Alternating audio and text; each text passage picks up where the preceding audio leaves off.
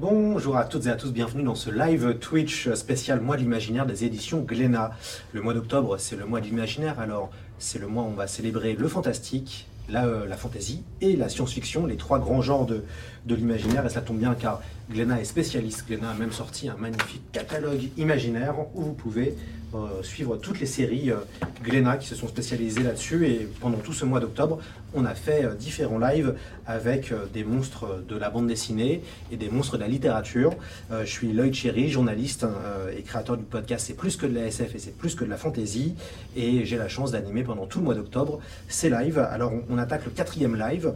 Si vous souhaitez revoir notre soirée sur Michael Moorcock avec, euh, on, on analyse Elric ou Hawkmoon, notre soirée Phobos avec Victor Dixon et notre, soirée Métaux, vous pouvez aller sur la chaîne Twitch du live euh, Twitch de Glénat et aussi sur la chaîne YouTube de Glénat BD qui, commence à mettre les vidéos. Et notre ultime soirée sur le Space Opera avec euh, Didier et Lise Tarquin aura lieu jeudi prochain. Alors, déjà un petit bonjour au- live, bonjour à tout le monde. Déjà, pas mal de personnes euh, disent bonjour et, envoient des messages très sympas. Merci à Captain Dante qui commence très fort en disant ravi de voir à la fois l'un de mes vidéastes favoris accompagné de mon dessinateur préféré sur le même live. Fait euh, évidemment plaisir. Restez avec nous car il va y avoir des chouettes cadeaux et des chouettes euh, dédicaces. J'en dis pas plus, mais euh, le gagnant qui qui aura le droit de repartir avec des belles bandes dessinées sera, je pense, très très heureux. Ce soir, c'est une soirée exceptionnelle. Nous avons la chance d'avoir Olivier Ledroit, une légende du dessin et de la BD. Olivier, bonjour et bienvenue. Bonjour. Olivier, vous êtes le dessinateur de, de séries cultes, vous avez fait Requiem, vous avez fait des chroniques de la Lune Noire, vous avez aussi fait Wicca, vous venez de sortir votre deuxième tome du Troisième œil.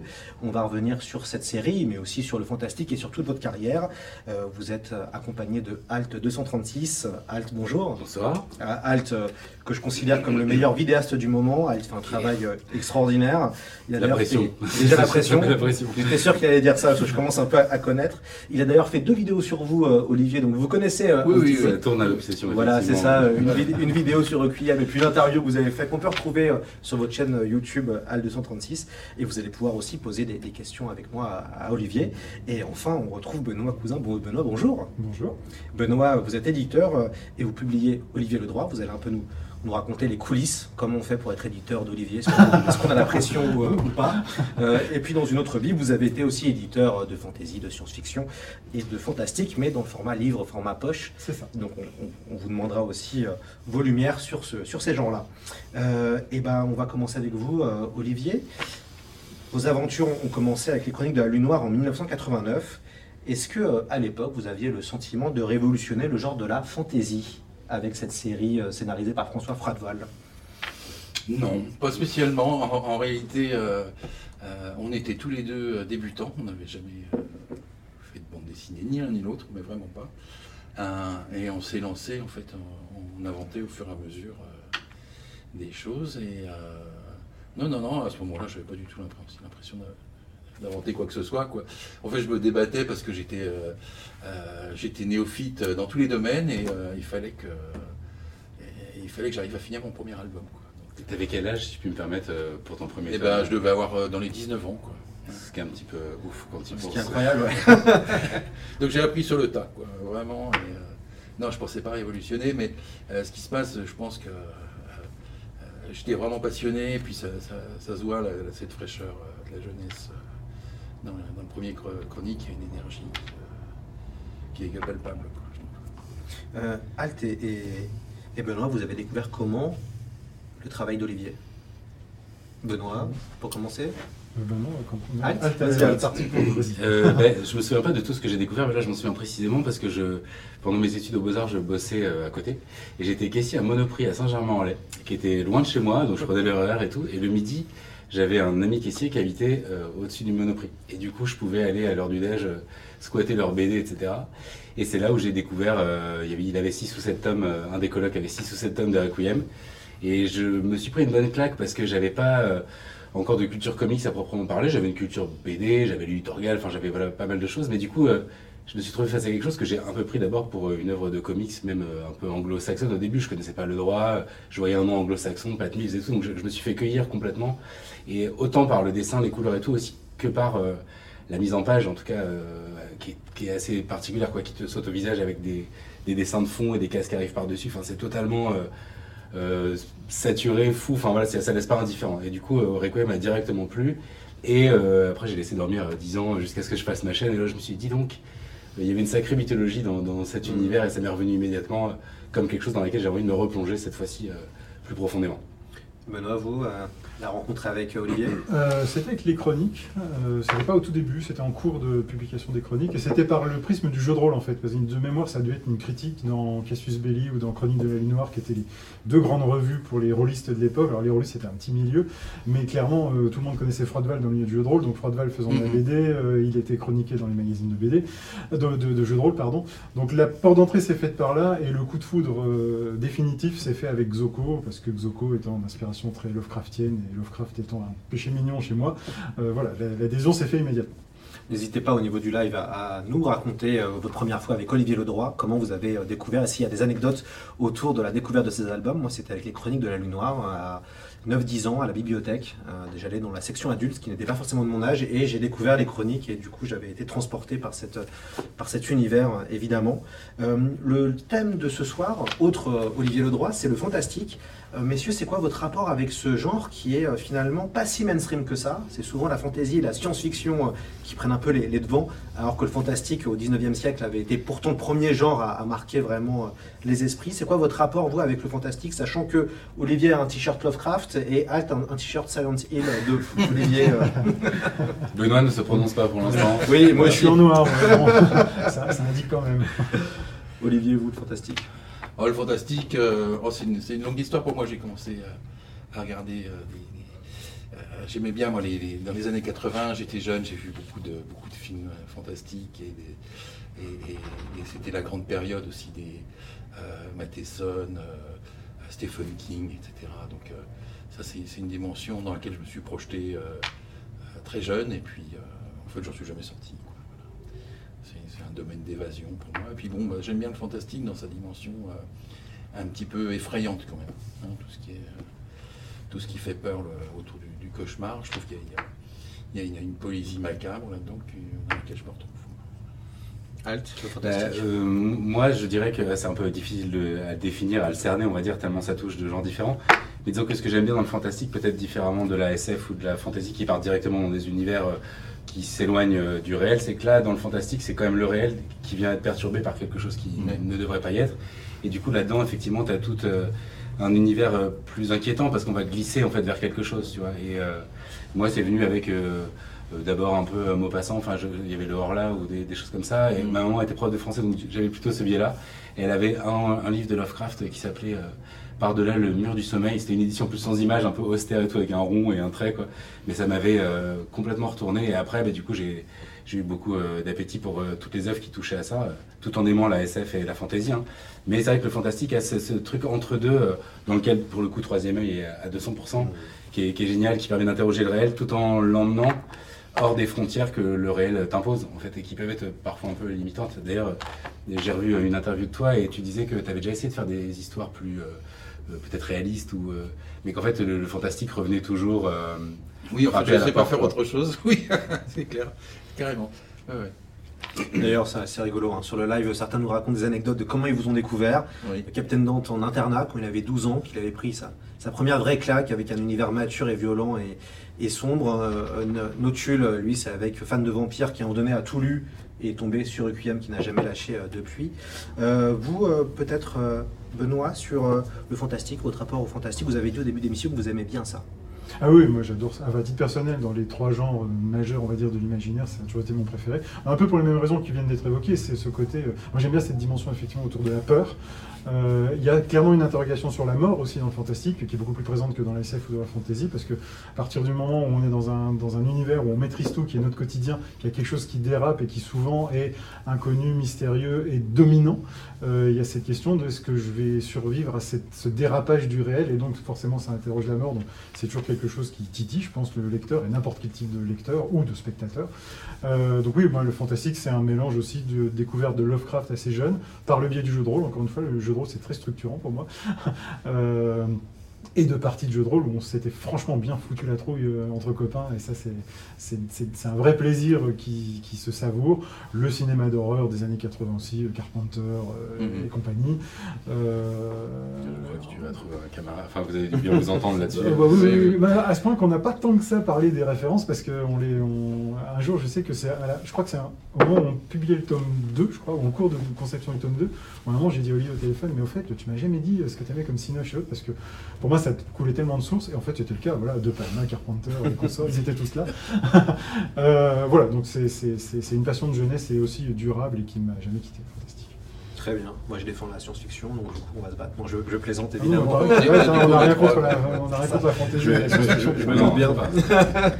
Alors, on va euh, commencer par une analyse d'une première œuvre, Xoko. Le sous-titre, pour moi, le, chef-d'œuvre Lovecraftien. On retourne dans le temps, dans les années 90. Euh, Racontez-nous, euh, Olivier, votre arrivée avec Thomas euh, Maudit chez Vent pour, ce, pour cet album. Hmm. En fait, je, voulais arrêter les chroniques de la Lune Noire, pour, pour justement faire du fantastique. Et j'étais très copain avec Guillaume Sorel et, Laurent Galmo, qui travaillaient aux, aux éditions Vent d'Ouest à l'époque.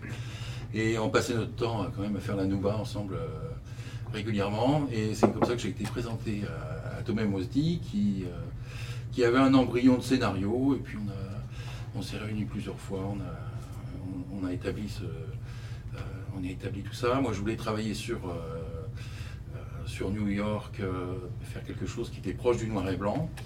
Et puis, j'étais très branché Carlos Cas- Castaneda, à l'époque.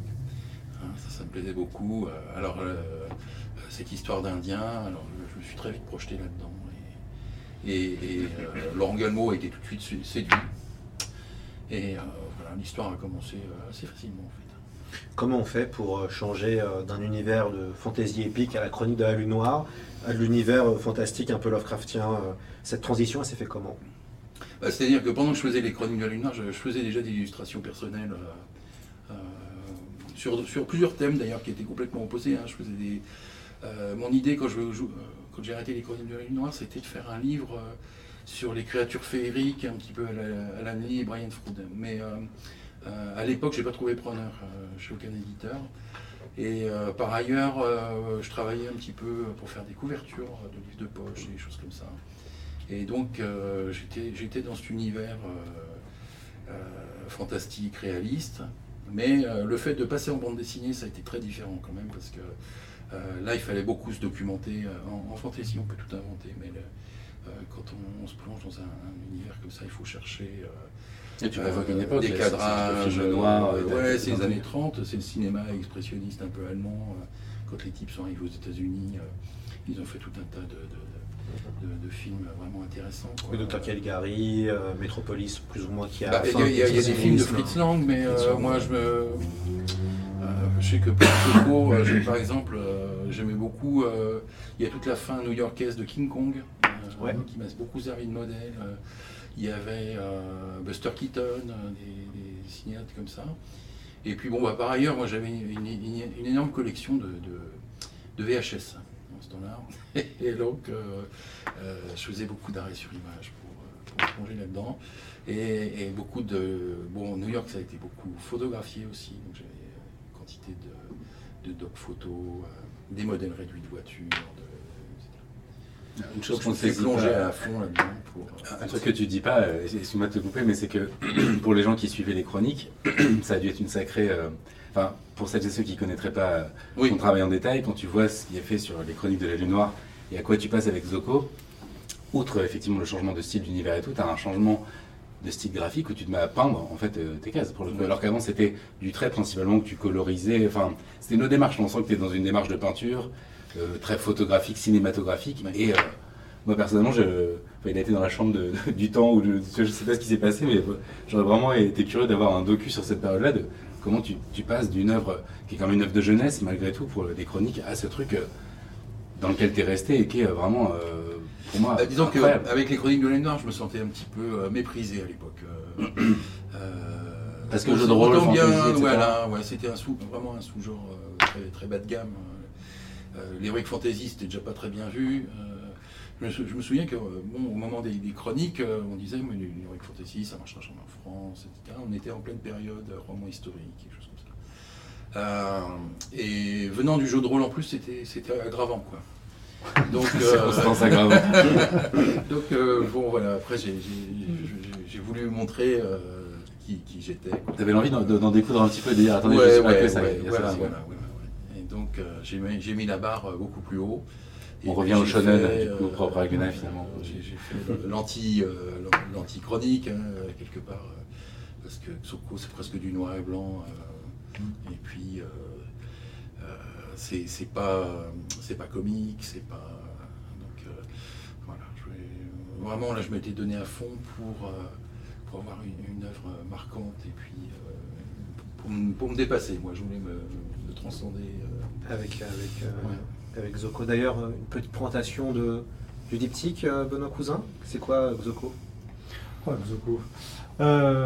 c'est une, bonne question, ça. Comment résumer Xoko simplement bah, c'est une intrigue effectivement très Lovecraftienne parce que d'un- point de départ très à ba- à base de meurtres rituels, on va vite déraper sur un univers qui dépasse tout ce, tout ce, monde terrestre et qui, qui a comme en point de mire le retour sur Terre d'une créature euh, lointaine et, et antédiluvienne. grand ancien. Euh, grand ancien, ouais, c'est un- qui est matiné de culture euh, aztèque euh, et, euh, et mexicaine, ce qui pour le coup est vraiment la- la- l'originalité et la particularité, Ouais. parce que Lovecraft n'est jamais allé chercher dans ces, ces terrains-là. Euh, voilà, et, c'est vrai que pour revenir toujours à cette, euh, cette période où le jeu de rôle euh, balbutiait, euh, dans les grands ancêtres du jeu de rôle, il y a l'appel de Cthulhu qui se passe aussi dans les années 20, qui est la grande période où se passent tous les récits Lovecraftiens et qui mettait déjà en scène cette imagerie de vieille bagnole d'époque, de un peu de- une imagerie un peu à la Scarface d'Howard Hawks, euh, et c'est tout ce qu'on retrouve immédiatement dans Xoko. Donc les jeunes rôlistes de l'époque, euh, ils avaient une appétence immédiate pour Xoko. Ça, voilà, ça tombait sous l'évidence que le, le- le- le lien direct avec la mythologie Lovecraftienne se faisait euh, très facilement. Alt, avec Xoko, on a l'impression qu'Olivier se rapproche du comics américain aussi. Oui, alors après, il y a toujours ce problème de. euh, on fait des choses euh, très bien en France, c'est juste qu'il y a quand même cette frilosité. J'ai le sentiment, en tout cas, qu'il y avait cette frilosité entre euh, BD franco-belge avec, euh, avec toute les- la richesse qu'on connaît dedans, mais du coup, le comics, bah, c'est aux États-Unis, il y a ce côté. euh, Enfin, c'est un peu inédit, je trouve, d'avoir eu un auteur comme Pat Mills. Et surtout qu'il a, donc il a monté euh, 2000 AD, hein, 2000 AD pour, pour nous, qui est quand même que j'ai découvert après en fait, après Requiem où j'ai compris pourquoi il était venu te chercher aussi quoi. Il a eu un, un amour pour la BD peinte et moi c'est vraiment une des choses qui me touche le plus. J'adore la BD mais il y a, un- il y a- c'est surtout dans le comics qu'on trouve comme ça des BD euh, avec vraiment chaque, chaque case est une toile.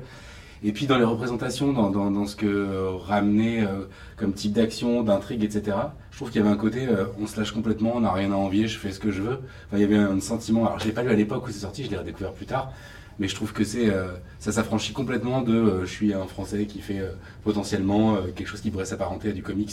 Dans la mise en scène, dans la grammaire, il y a quand même un truc. euh, Mais en, en même temps, d'un autre côté, euh, quand j'ai commencé chez Zenda, euh, les, les- les gars chez Zenda voulaient euh, publier Watchmen, et ils voulaient pu- publier, euh, comment ça s'appelle, euh, Dark Knight, etc. C'était, c'était tout nouveau en français. Et, et moi, je voyais tous ces types arriver, parce qu'en plus, ils passaient à Paris. donc, j'étais aux premières loges aussi, quelque part.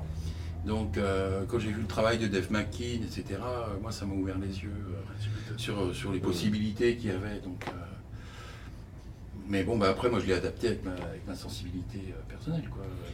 Et, mais mais je, je pense qu'il y avait un côté underground. déjà dans les chroniques et puis en- ensuite dans la, la BD, le comics à l'é- à l'époque. La nouvelle vague, un petit peu. il y avait beaucoup d'anglais et puis d'américains faisaient des choses épatantes.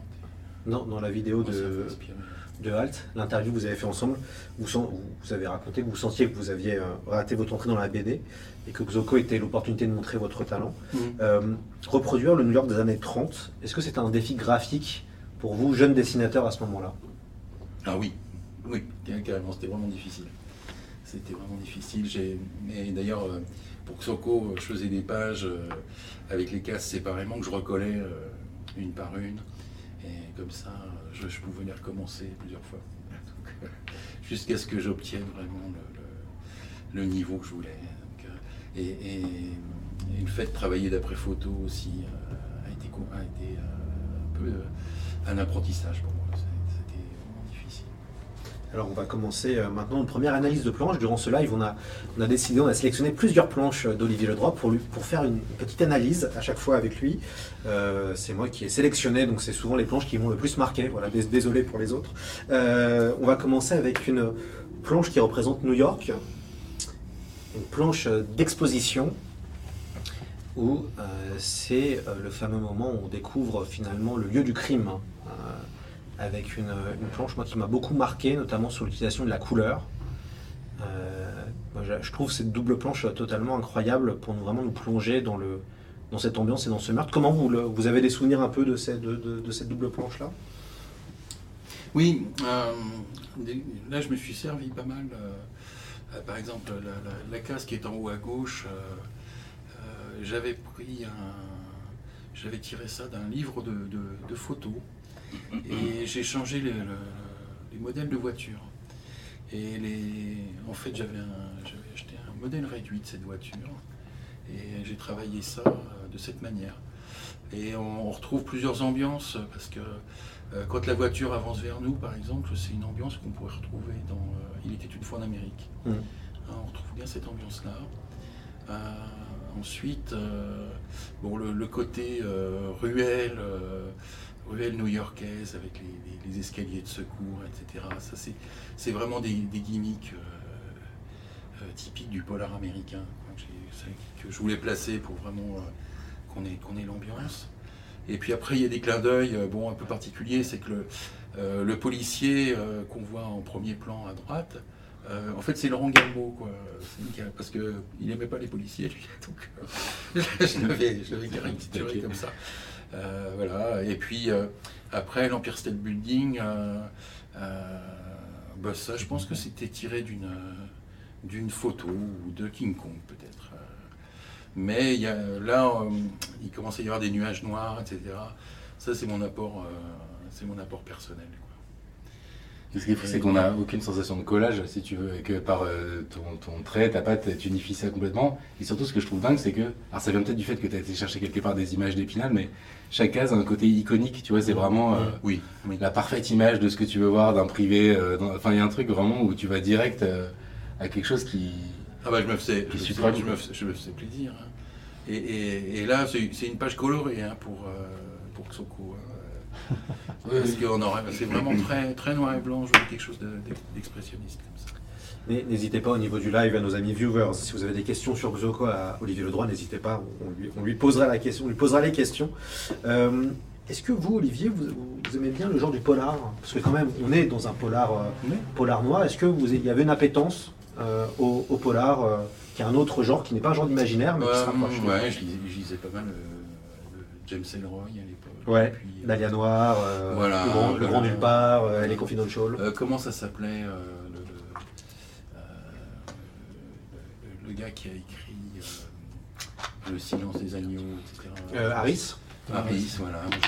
Thomas Harris, je crois. Ouais, c'est ça. Il y avait la collection, c'était quoi C'était chez Rivage Noir euh, Ouais, Rivage, donc, ouais. euh, ça, j'en ai, j'en ai, ai lu pas mal à une époque. Et puis euh, après, bah, c'est par rapport au, au cinéma, quoi.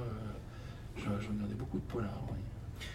Be- Benoît et Alt, est-ce que vous pensez qu'un un dessinateur de BD puis- puisse arriver à créer de la peur?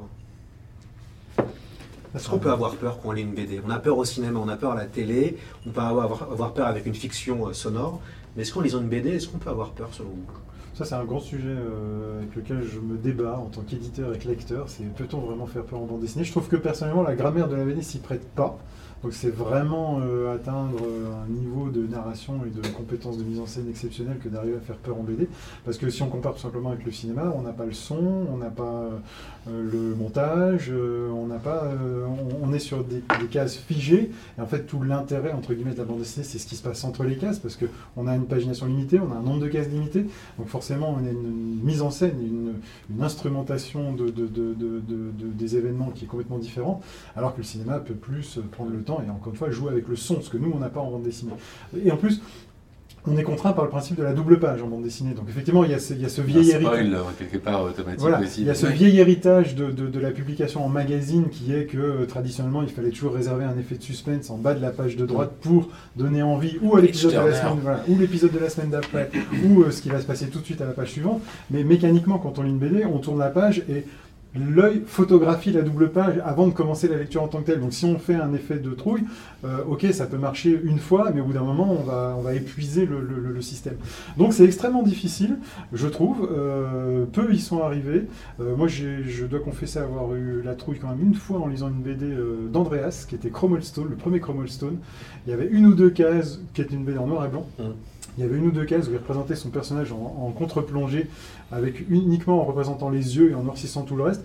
Et là, je sais que ça m'avait quand même assez impressionné.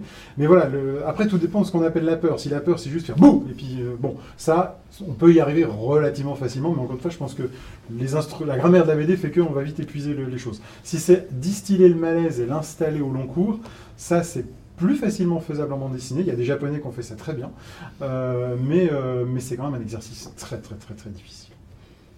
Moi, je te, je te rejoins sur le côté euh, mise en place euh, euh, de l'horreur telle qu'on la connaît. On peut pas vraiment faire de jumpscare à moins de réserver une Mhm. page tournée. Tu vois, il y a un truc effectivement du spoil de la page d'à côté. Et puis comme c'est, euh, je pense qu'on a un rapport peut-être au dessin qui est plus inoffensif. C'est couché, c'est fait par un artiste. Il y a plein de, de choses contextuelles qui te rappellent que t'es pas au ciné captif de quelque chose. Cependant. Je rejoins encore ce que tu disais sur. euh, Il y a une forme de peur qui peut être propre à la, à la bande dessinée qui va être proche euh, du malaise et aussi du contexte et de l'âge à laquelle tu le reçois. Moi, je me souviens qu'il y avait une BD quand j'étais gamin. C'était pas le Club des 5, je sais plus comment il s'appelait, c'était une BD, c'était Le Visiteur du Soir c'était sur euh, une personne qui arrivait. Je sais que ça avait fait flipper gamin, donc il y a, quand même la possibilité. Après, en grandissant, si je pense à des choses comme Crost ou des choses comme ça, il y a des trucs que j'ai trouvé tellement horribles dans ce que ça montrait que ça m'a mis dans un, malaise de dire euh, pourquoi je glisse. Enfin, puis t'es beaucoup plus impliqué comme tu le, tu, tu le lis. Donc, je dirais qu'il y a possibilité, mais pas du tout de la façon traditionnelle de la peur qui est euh, le build-up d'une tension comme ça euh, qui te cueillerait sans, savoir. Ça va jouer sur d'autres. euh, et C'est plus dur à faire, mais c'est quand même possible dans un autre genre. Sur le live, on nous parle de Gutanabe euh, avec Mmh, les adaptations de Lovecraft Ou- chez, Kyun, ou Junji Ito. Voilà, je citerai plutôt Euh, Junji Ito, qui pour le coup euh, peut te mettre extrêmement mal, euh, justement avec un côté euh, apparemment assez, euh, assez soft et, et doux, mais en fait, euh, ouais, il va chercher des choses euh, incroyables, qui font pas forcément peur tel qu'on pourrait l'imaginer en mode je suis. euh, Alors, ça peut te dégoûter. Quoi. Ouais, voilà, t'as un, Ouais, truc de l'ordre du malaise, du dégoût et tout. Mais euh, ouais, il y a, par exemple, ce, qui m'aurait, ce, qui- ce que j'ai trouvé effrayant, c'est la, la scène de l'éclipse euh, dans Berserk. Ouais, ça pour le Parce que pour le coup, là, il y a quand même une saturation. euh, Parce qu'on peut, on peut pas vraiment jouer sur la sensation. Parce qu'on n'a pas le bruit, on n'a pas le, le rythme, etc., ni l'effet de surprise. Mais on peut quand même jouer euh, sur euh, euh, l'amour qu'on a pour les héros en se disant non, il va pas lui arriver du, du mal. Quoi. Mmh. Sachant que ce qui se passe pendant et- l'éclipse, et- sans, et voilà. sans le spoiler, c'est assez inédit dans l'histoire de l'édition. euh. Donc, euh, si, c'est possible de faire peur, euh, mais c'est- c'est- de cette manière-là, bon, par les émotions, quoi, je dirais. Et ben ça tombe bien parce qu'on va retrouver une analyse de planche de. Zoko, qui est le fameux Pacte avec le diable, qui est une planche de dialogue qui est pareil, incroyable, qu'on va pouvoir voir, je crois, après même en plus, en plus grand. Voilà, merci à, merci à la réalisation. Alors, euh, Olivier, une petite analyse de cette euh, fantastique double planche de discussion entre, euh, entre guillemets, un espèce de pacte faustien, hein, entre la- Oui, l'enti- oui, oui. l'entité maudite et ceux qui l'ont appelé. Bah là, disons qu'il y, a- il y a tout un travail de symétrie. Et alors, le- le- la base de, la- de toute cette page, en fait, c'est les, les- les- les doigts qui crissent sur la table. On, a, on est parti de cette, cette idée-là, et ensuite, on a construit. Et, euh, ce qui était ma- marrant dans Soko, c'est qu'on on se limitait beaucoup dans la place. Quoi. Donc, il fallait mettre un maximum de choses euh, dans un minimum de place. Et donc, euh, là, tout est soit facial, soit, soit de, profil, comme ça. Et, ça joue beaucoup bon, bah, sur, cette lumière. J'ai fait tous, les, tous les cadrages autour. Et, ça fait longtemps que j'ai pas revu cette page. C'est moi qui fais ça, c'est cool. Tout le jeu sur les regards aussi, avec Ouais, le, reflet, ouais, ouais. le reflet sur les lunettes de soleil, le cercle à la fin euh, de la, de la double page qui, Qui rappelle l'iris un peu. qui rappelle l'iris. Oui, oui. Ouais, bah, il y, a beau- il y a beaucoup d'échanges autour des yeux, les plans, les plans se, se répètent. Après, euh, bon, bah, je pense que quand même, euh, il y a- il y a, l'ambiance colorée hein, qui, qui fait beaucoup hein, aussi. C'est une page très très sombre. hein. Très sombre. Qu'on la voit réellement, la page est, est Ouais. plus sombre que ça d'ailleurs. C'est assez. Il euh, faut, se, fascinant. il, faut, il faut se pencher dessus pour distinguer les choses. euh, Tout à fait. Ça, c'est ça, c'est un bon ressort pour la, pour la peur, hein, je pense. Benoît, je, je- Quand on a du mal à distinguer euh, précisément. Vous validez Benoît en tant qu'éditeur euh, la double planche? Ah oui, oui, complètement. Oui. Ben, c'est- c'est- c'est un modèle de construction de, de, de- et de mise en scène. Et oui, comme disait Olivier, euh, on, a- on est mécaniquement attiré à la fois par les quelques endroits lumineux, donc c'est les yeux, l'iris final, la lumière dans la case de gauche, dans la planche de gauche, pardon. Et en même temps, il y a une manière de mettre en scène la première case en haut à droite, les- les- le crissement, l'usage de l'onomatopée. C'est le seul endroit où il y a une onomatopée sur la double page, qui fait que mécaniquement aussi, on voit ça. Donc ensuite, c'est ce qui attire immédiatement le regard, et puis on décortique ensuite, et on a le chemin de lecture qui se, qui se fait assez facilement. Non, c'est, c'est, c'est du grand art. On n'arrive pas bien à distinguer ce qui va se passer dans C'est cette ça. page. Ouais.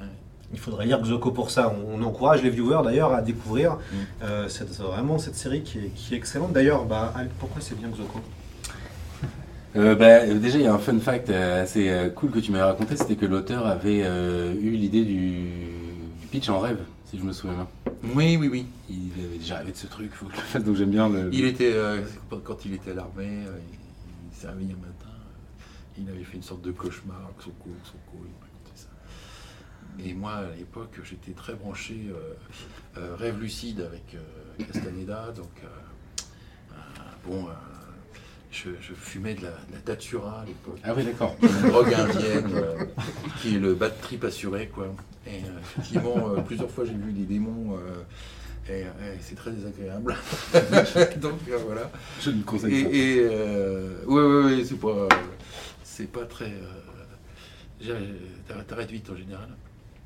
Et, et, oui, il y a toute cette dimension autour du rêve qu'on avait tous les deux euh, en ce moment-là. ouais.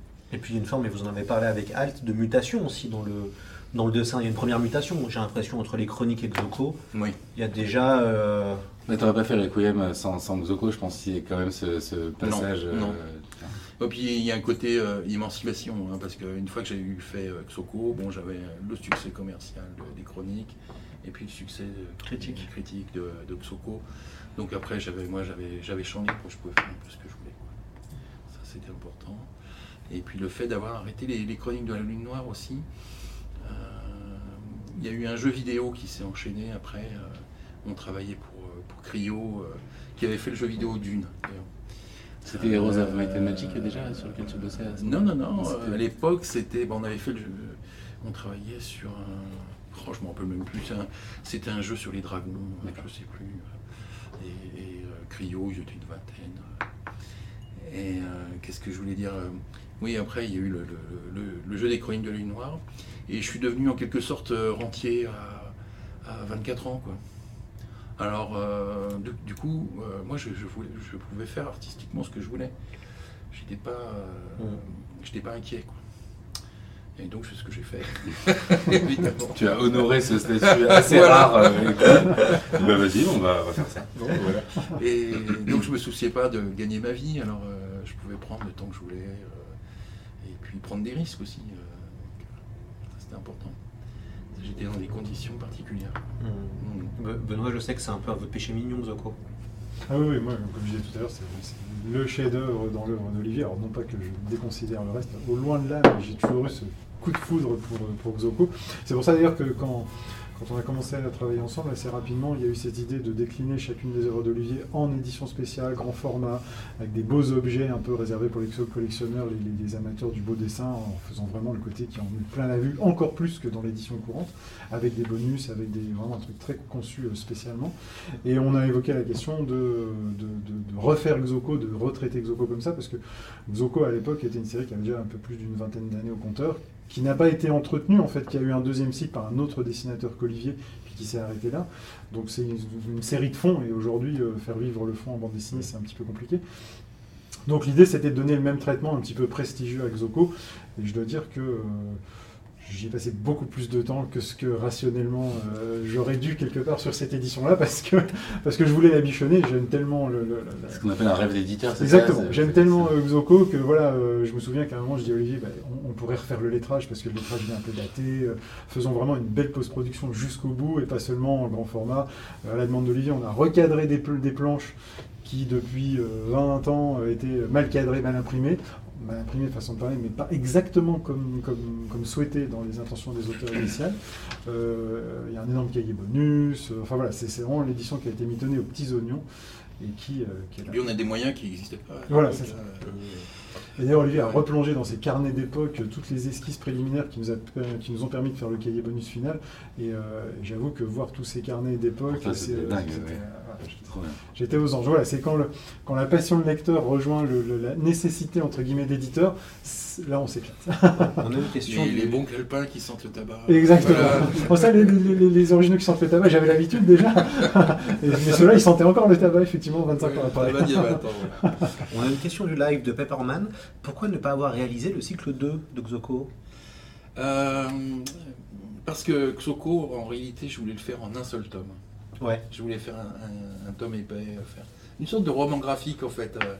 Sauf que comme ça n'existait pas à l'époque, l'éditeur m'a- à l'époque m'avait dit oh, ben non, on fait pas ça quoi. On fait des, des albums de 45-30 pages et puis c'est tout. Quoi. Alors euh, j'avais finalement accepté de le faire en, en deux tomes, ce qui m'embêtait, mais bon, je l'ai fait en deux tomes. Euh, en rallongeant un petit peu la sauce d'ailleurs pour faire deux tomes, j'aurais voulu une histoire un peu plus resserrée. Et euh, bon, bah, quand la suite est arrivée, moi c'était fini, je voulais faire autre chose de toute façon. Euh, je voulais pas me repartir sur une, une série. J'avais quitté les chroniques, c'était pas pour partir sur une autre série. Ben justement, on va attaquer l'autre série que vous avez fait, que vous avez fait juste ensuite, qui est euh, Requiem Chevalier Vampire. Alors quand on découvre Requiem, on est sidéré par l'univers. Comment vous avez réussi à créer tout ça, Olivier? Ah, euh, euh, c'était une époque où j'étais, assez malheureux. En fait. Il m'arrivait pas mal de choses assez dures dans, la vie privée. Et donc, je, m'éclatais dans mon travail et euh, j'avais pas mal de, pas mal de noirceur à, exprimer, quoi. pas mal de violence que euh, ça me servait à- ouais, comme ça un peu de, catharsis. Il fallait que ça sorte. Donc euh, voilà. Et, bon, après il y, a un côté aussi, bah, Requiem c'est pareil. On avait prévu de faire trois tomes au début, puis on a trouvé un, tellement un, terrain de jeu génial quoi que on, on a continué comme ça. Et ce que je voulais faire dans, dans Requiem, c'est que c'était euh, quelque chose de proche d'une sorte d'ultra-violence visuelle. quoi.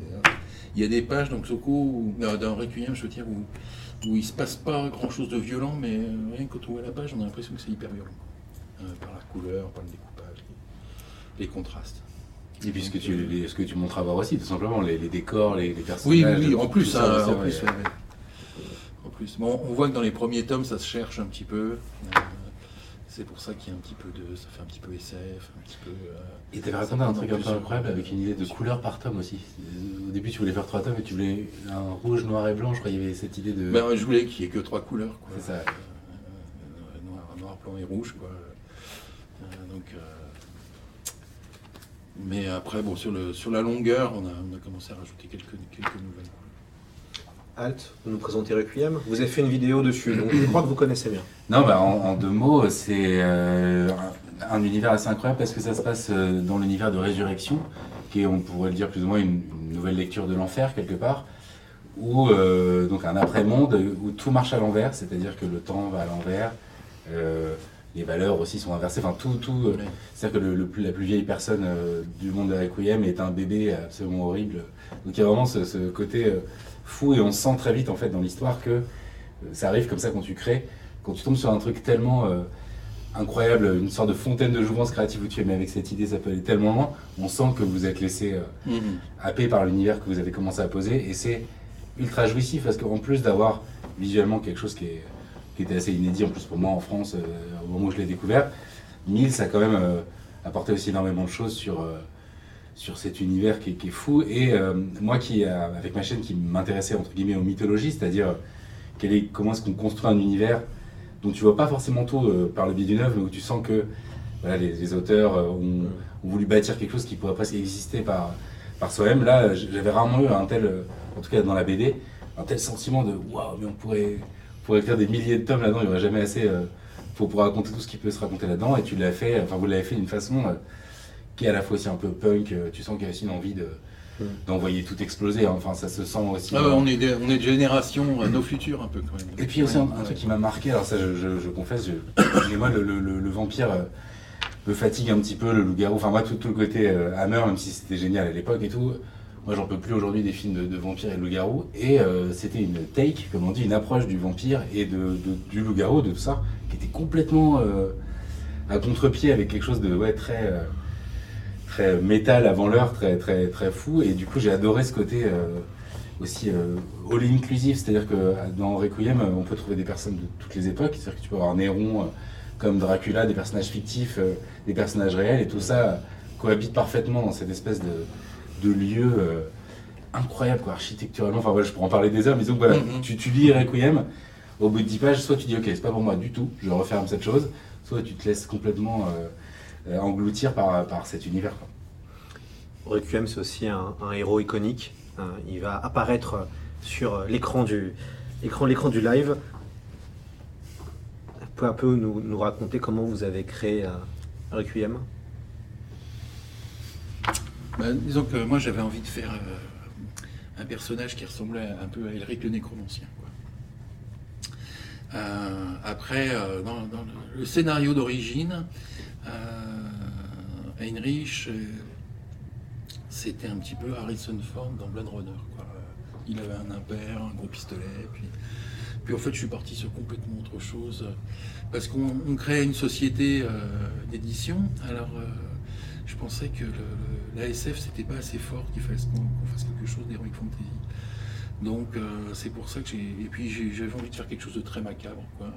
Donc ce personnage en armure noire avec des chaînes partout, des têtes de mort partout, euh, il y, a- un côté euh, là-dedans. Et puis au fur et à mesure qu'on construisait notre truc, euh, on s'est dit qu'on allait prendre justement tous les personnages de la Hammer et tout désinguer quoi. Faire prendre beaucoup de choses à contre-pied, etc. Alors vous avez, vous avez échappé à pas mal de choses parce qu'il y a des idées qui sont parties à la poubelle, qui n'étaient pas, qui étaient pas piquées. Par exemple, Pat Mills euh, voulait que les loups-garous euh, soient des femmes euh, qui vivent mal leurs règles. Dans toute l'histoire. Heureusement, t'as pas fait ça. il y avait beaucoup de trucs autour. Lui, il était très énervé sur la, tout ce qui était religion aussi. Donc, donc, on a choisi cette optique-là. Et, bon, euh, après, moi, j'ai eu mes apports euh, personnels euh, avec les, scientifiques, les anti-scientifiques dans l'histoire. Donc les momies, quoi. et on, a, on a fait comme ça tous les, tous les personnages, Frankenstein, King Kong, je sais plus. En fait, on les a tous faits. hein, donc. Et puis tu parles de fantasy, je rebondis dessous, mais il y a aussi quand même une partie SF, c'est-à-dire que t'as quand même des, des espèces de, de T-Rex, mecha, tu vois, des vues du futur. Enfin, il y a un Ouais, truc où ouais, euh, c'est pas uniquement, j'ai pas l'impression de dire une œuvre de- d'heroic fantasy pourtant, tu vois ce que je veux dire Non, il y a un Parce que je parle de la Deuxième Guerre mondiale, il y a quand même euh, Ouais. ce truc de dire ça. ça... C'est très steampunk aussi. Ouais, ouais, complètement. Et puis ne serait-ce que travailler sur les, sur les archétypes de la Hammer, c'est faire du fantastique. Donc c'est un peu l'œuvre Ouais. parfaite qui Ouais, est euh, confluence de tout. quoi. Complètement. Qui synthétise. euh, ouais, ouais. Et c'est hyper dur de pas se casser la figure avec un truc où tu fais tout rentrer. Il y a justement. Berserk, on en, parlait, on en parlait tout à l'heure, avec Fantasia, il a cette envie de faire venir tous les mythes, tous les folklores dans un truc euh, euh, qui s'unifie. Et là, il y a un peu cette ambition-là aussi. Et c'est surtout avec un truc euh, autant à fond les ballons sur tous les potards. euh, et- et pourtant, ça tient, quoi, en fait. Et, et c'est extrêmement jouissif. Alors que tu pourrais être très vite saturé. euh, c'est difficile à manier comme matériau, un truc aussi euh, généreux. puis ça tient avec l'humour hein, aussi. Ouais, Oui, tout à fait. Hein, Il y a l'humour qui, qui fait que ça unifie le tout. euh, L'humour de Pat Mills, a bien. D'ailleurs, on nous pose la question sur le live. Comment vous êtes rencontré avec Pat Mills?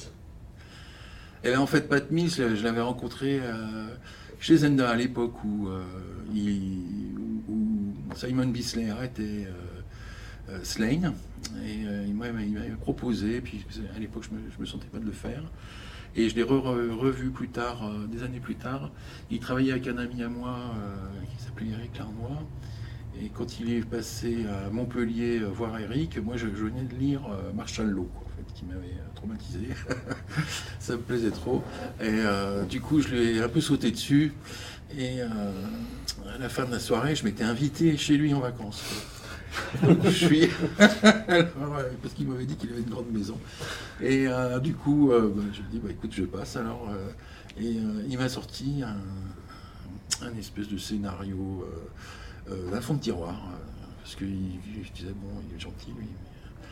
voilà, puis bah, finalement, le, scénario, on avait réussi à vendre. Moi, j'ai retravaillé dessus pendant six mois, quoi, à faire des, recherches de personnages, c'est chat. Et bon, c'est là qu'on a commencé vraiment à travailler ensemble. Il a, il a vu que je, je, je, voulais vraiment travailler avec lui, quoi, que j'étais sérieux.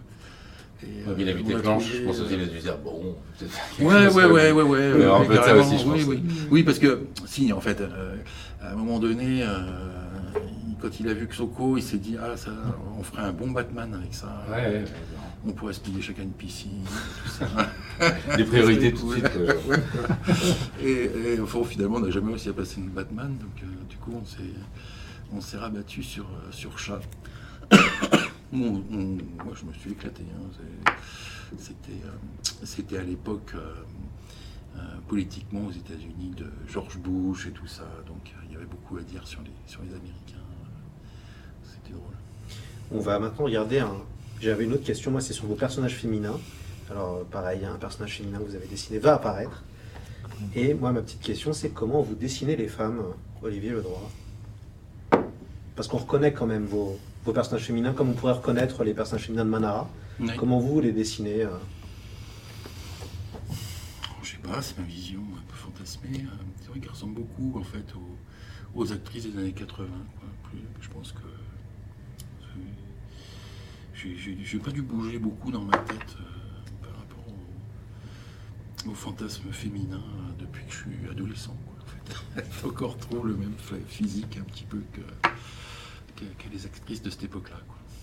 Mais là où tu t'en sors bien, entre guillemets, je trouve c'est que pour autant, c'est quand même des personnages avec des caractères ultra forts à chaque fois. Quand même très. Euh, ah oui, oui, oui. oui. C'est tu... toujours des femmes fortes, hein, moi que je dessine, j'aime bien. Et qui, quelque part, après possession de leur euh, sexualisation pour en faire une arme. Enfin, il y a un truc quand même très. Euh, bah, même même un personnage comme Mona, donc Soko, qui est comme une femme toute douce, et pas très sexuée, quoi, on va dire elle a, un caractère fort qui s'affirme petit à petit. Euh, oui, j'aime bien les personnages comme ça, Alors après la, scène euh, d'exposition qu'on a analysée, la scène de dialogue qu'on a analysée, on va maintenant regarder et analyser une scène d'action de Requiem qui va apparaître sur nos écrans. Ça te passe. On a choisi une bonne. Hein. Oui, oui, Il y en a plein de scènes d'action dans le mais celle-là, je, la trouve euh, assez, assez savoureuse. Celle-là est particulièrement funky. On, on, va la voir d'ailleurs, elle va être elle va nous être montrée plus gros, comme ça vous allez pouvoir aussi rebondir euh, dessus. Un petit souvenir, alors, comment vous avez travaillé sur cette scène euh, de, de, bataille? Bah, D'abord, bon, il y, a un truc, c'est que le, le, King Kong là qu'on a dessiné, il s'appelle Anthrax, quoi. C'était à l'époque de Colin Powell avec sa petite fille. Alors nous, ça nous avait fait marrer tout ça. On s'est dit, tiens, un bestiau comme ça, avec plein de, maladies. Quoi. Et puis, euh, euh, je disais à, Pat, euh, bon, on a, il a appris plein de sorts, on fait jamais de sorts. Donc, il m'avait fait une page où il y avait plein de sorts. Quoi. Du coup, j'étais content parce que je pouvais faire tout un tas d'effets de, lumière comme ça, voilà.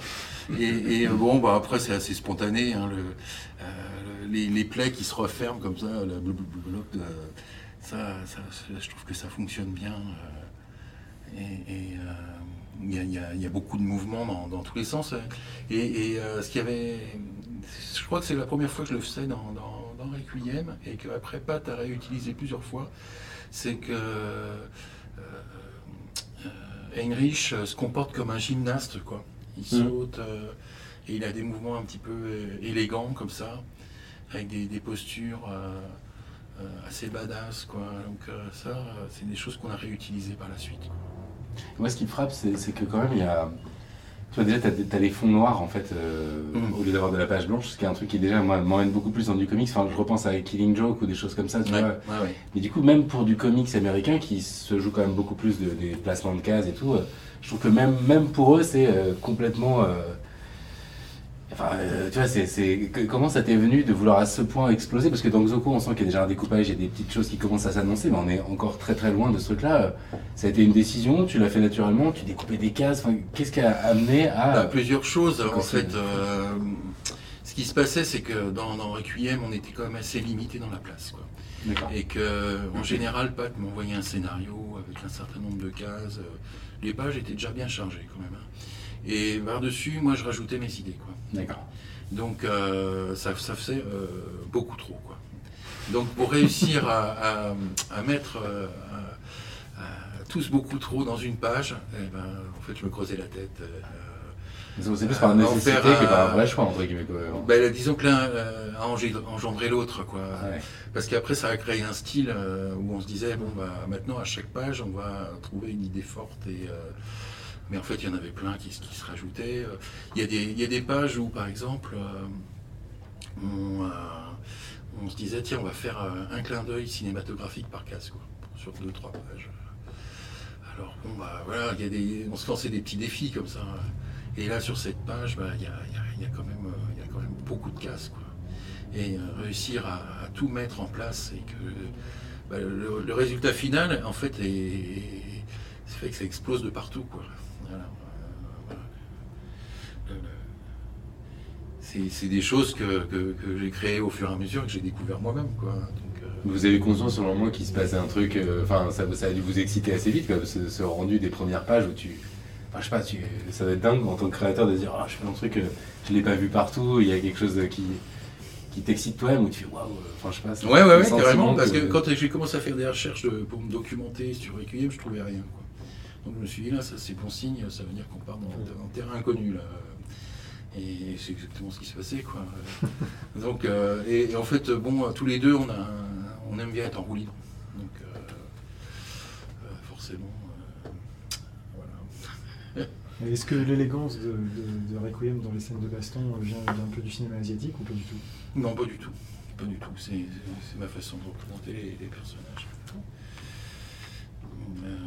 Euh, moi, je suis plutôt euh, petit et trapu. Je m'im- je m'imagine grand, euh, bien bâti, euh, avec un, un physique élégant. etc. Toute cette projection de moi-même. Ça se voit pas du premier coup, mais il y a quelque chose comme ça. Bon, on va maintenant passer euh, à une question autour des couvertures. On va voir les couvertures de, de Requiem sur la question de comment vous travaillez euh, ces couvertures qui sont souvent euh, iconiques. Alors pour ceux, c'est des nouvelles ça. c'est les, voilà, ça c'est les nouvelles couvertures. C'était pas aussi beau. Euh, en effet, dans le euh, Vu- King euh, dit en effet toutes les planches de Requiem ne peuvent pas passer sur Twitch et c'est le cas des couvertures. Malheureusement, on a, on a dû un petit peu euh, barrer quelques couvertures euh, contre notre gré, évidemment, mais vous pouvez aller sur le, le site de Glénat pour vraiment toutes les, toutes les voir. Euh, les couvertures, bon, c'est fondamental qu'on qu'on Oui. album. Oui, oui. Bah, disons que dans la première série de couvertures hein, qui, qui- qui ont précédé celle-là, euh, c'était une époque où, euh, je sais pas pourquoi, les, types faisaient tous des couvertures sombres euh, pour faire un peu cinoche, quoi. Alors moi, je m'étais dit, bon, bah, je vais faire des couvertures blanches. Euh, effectivement, on les voyait à 2 km, noir, noir et blanche et rouge. Et euh, quand la série est partie chez, chez euh, en fait, euh, bon, bon, ça ça avait plus lieu d'être, donc... euh, je me suis dit que j'allais, me faire plaisir et puis faire euh, toutes les couvertures en double page avec un maximum de détails et faire euh, comme ça euh, à chaque fois une sorte de fresque. Ouais, non mais c'est magnifique. Voilà. Pour le coup. Donc il y, a- y y toujours. euh, bah, là on voit que le, le- euh, on voit pas le dos de couverture hein, qui, qui- qui, lui est en général euh, un, un paysage fantastique ou- qui est très spectaculaire. Combien de temps ça vous prend de faire une, euh, une couverture? Une quinzaine de jours. De- le, le temps de. Qu'est-ce qui prend le plus de temps? C'est le temps de la conception ou c'est vraiment la création Non, c'est vraiment l'exécution. L'exécution. Parce que ce que Olivier dit pas, c'est le format sur Voilà. lequel il travaille. De- bah, vas-y, Oui, je euh, en fait, c'est des, illustrations qui font euh, 1 mètre par 1 mètre 50 pratiquement. Voilà. C'est ça. Donc là, j'ai vraiment toute la place pour faire tous les, tous les petits détails que je veux. Et, euh, et, et- et, euh, Ben, j'aime bien, j'aime bien le côté baroque, euh, euh, puisse se plonger dedans pendant un moment. voilà. Puis elles traduisent beaucoup plus, ce que je trouve, ce que tu vas trouver à l'intérieur de, de- de- de la BD que les autres, qui étaient Oui. bien, mais c'était un fond blanc avec un des personnages euh, avec des espèces de symboles un peu ésotériques. Oui, voilà, oui. Elles étaient cool. Mais celles-là sont un Mm. tout petit peu plus grandes, j'ai l'impression. Enfin, j'ai l'impression que l'édition est vraiment. euh, Ah oui, elle, est- beaucoup plus belle, quoi. Ouais, voilà, enfin, tu le sens, est vraiment. les, euh, les les premiers. Requiem étaient un peu cheap. hein. Oh, on, a une, Nouvelle édition. on a une question de Philippe. Est-ce qu'il y a une volonté de challenge à chaque planche? Où la narration n'autorise pas toujours ce type de défi Est-ce que vous vous challengez à chaque, à chaque planche? Oh, ouais, ouais, ouais, il y avait une idée de, de- de challenge euh, et, et de, de mettre la barre un petit peu plus haut euh, à chaque, fois. quoi. Et puis, euh, comme je disais tout à l'heure, on, on mettait des trucs, soit à double sens, parce qu'il y a des images subliminales dans Requiem que je faisais pour faire plaisir à Pat ou des choses comme ça. quoi. Par exemple, Pat a une, collection de nonnes en plastique. Donc, euh, Des easter eggs de fou, tu sais. donc, euh, je me suis dit, tiens, euh, ça serait bien qu'on fasse un couvent. et puis, voilà, comme les, les bénédictines là, qui, fabriquent- qui, font du, qui font de l'eau de vie. et ça, ce serait du sang et tout ça. Puis il m'a dit, ouais, super. mais est-ce que tu pourrais faire des vierges qui jouent au basket, au volet Voilà. Et alors, alors, il fait- Ok. voilà, euh, bon, euh, le fil en aiguille. euh, on, on- on se voyait, je sais pas, tous les, tous les trois, mois à peu près, deux, trois mois. Et on travaillait chacun de notre côté à faire le truc le plus délirant possible. Et puis quand on se voyait, on buvait quelques bouteilles de whisky ensemble et puis on mettait des couches, ça. Et à la fin, on avait, on avait comme ça des, trucs impossibles. S'il avait écrit tout seul ou si j'avais travaillé tout seul, on n'aurait jamais réussi à faire euh, tout ça. quoi. C'est pas possible. Et je rebondis, le, le fait que vous, parce que vous étiez auto-édité à ce moment-là, entre guillemets. Oui, en plus, oui. Est-ce que tu penses que vous auriez pu faire ça dans une maison, à l'époque, en tout cas dans une- sans être connu euh, J'en sais rien. Bon, de toute façon, on était. Moi, j'avais quand même. euh, J'ai toujours eu un peu carte blanche euh, depuis, euh, depuis les chroniques, quoi, en fait. hein. Donc, euh, non, je sais pas si on aurait été censuré chez, chez Soleil, hein, par exemple. Ah Benoît alors Carte blanche ou pas? Oh oui, complètement, carte blanche. Très bien. Oui, euh, Benoît Piersen, lui, il aime. Ah oui, à titre, à titre personnel, oui, effectivement, je, je- je revendique. Mais euh, non, il n'y a, pas- il y a pas de raison de censurer. euh. Ça, ça fait partie quelque part de, de- de- de l'attente aussi d'un d'un univers à la le droit. hein. C'est- ouais, Il y, a- il y a vraiment une, un- une caution qui est posée aujourd'hui, donc euh, on n'attend pas de sobriété du travail d'Olivier, on va dire ça comme ça. Non, mais tu vois, on, est- on travaille souvent sur des sujets euh, assez limites avec Pat, et puis, euh, bon, on aimerait bien rester euh, dans, les, dans les clous, quoi. Fois, l'importance de l'humour, et c'est vrai que ça c'est quelque chose qui est en filigrane dans hormis la parenthèse Xoko, effectivement, c'est quelque chose qui a toujours été très présent dans ton œuvre. hein. Euh, alors, je ne sais pas vraiment si ça vient que de toi ou si c'était la, la- la parfaite combinaison avec tes partenaires, Ouais. mais, euh, mais voilà, les chroniques, il y a un côté vraiment euh, crétin, assumé, Euh, et c'est pas, c'est, pas exactement le même humour, mais il y a ce côté un peu, oui, régressif, le, le plaisir, tout, encore une fois, le plaisir un peu punk à tout foutre en l'air Oui, voilà, voilà. Voilà, on le retrouve tout autant dans, avec une forme plus spécifique à Mills dans Requiem, mais Mm. c'est très très présent. Et ça fait passer beaucoup, beaucoup la pilule quand, quand on est un petit peu extrême dans les idées, on va dire. Bah, voilà. Moi, la, la- la- la distance, elle s'impose pour ceux qui ne l'avaient pas mis spontanément. Alors il est, il est- il est- que, oui. il est temps d'analyser une. Fil, il est temps d'analyser une, une dernière double planche de, de Requiem euh, sur les vaisseaux et autres véhicules. Vous Ah, savez faire ça euh, divinement bien. Comment ça se passe alors quand il faut faire des vaisseaux, des vaisseaux géants, des palais géants euh, Bah, disons qu'après, l'univers euh, se développe un peu de lui-même aussi. C'est-à-dire qu'à partir du moment où on avait euh, ces, montagnes euh, de, type tourmenté, etc., et puis j'avais commencé à faire quelques vaisseaux volants. dans, tous les vampires ont des vaisseaux en forme de crâne. quoi. Donc là, il y avait un côté romantique à faire de la marine à voile volante.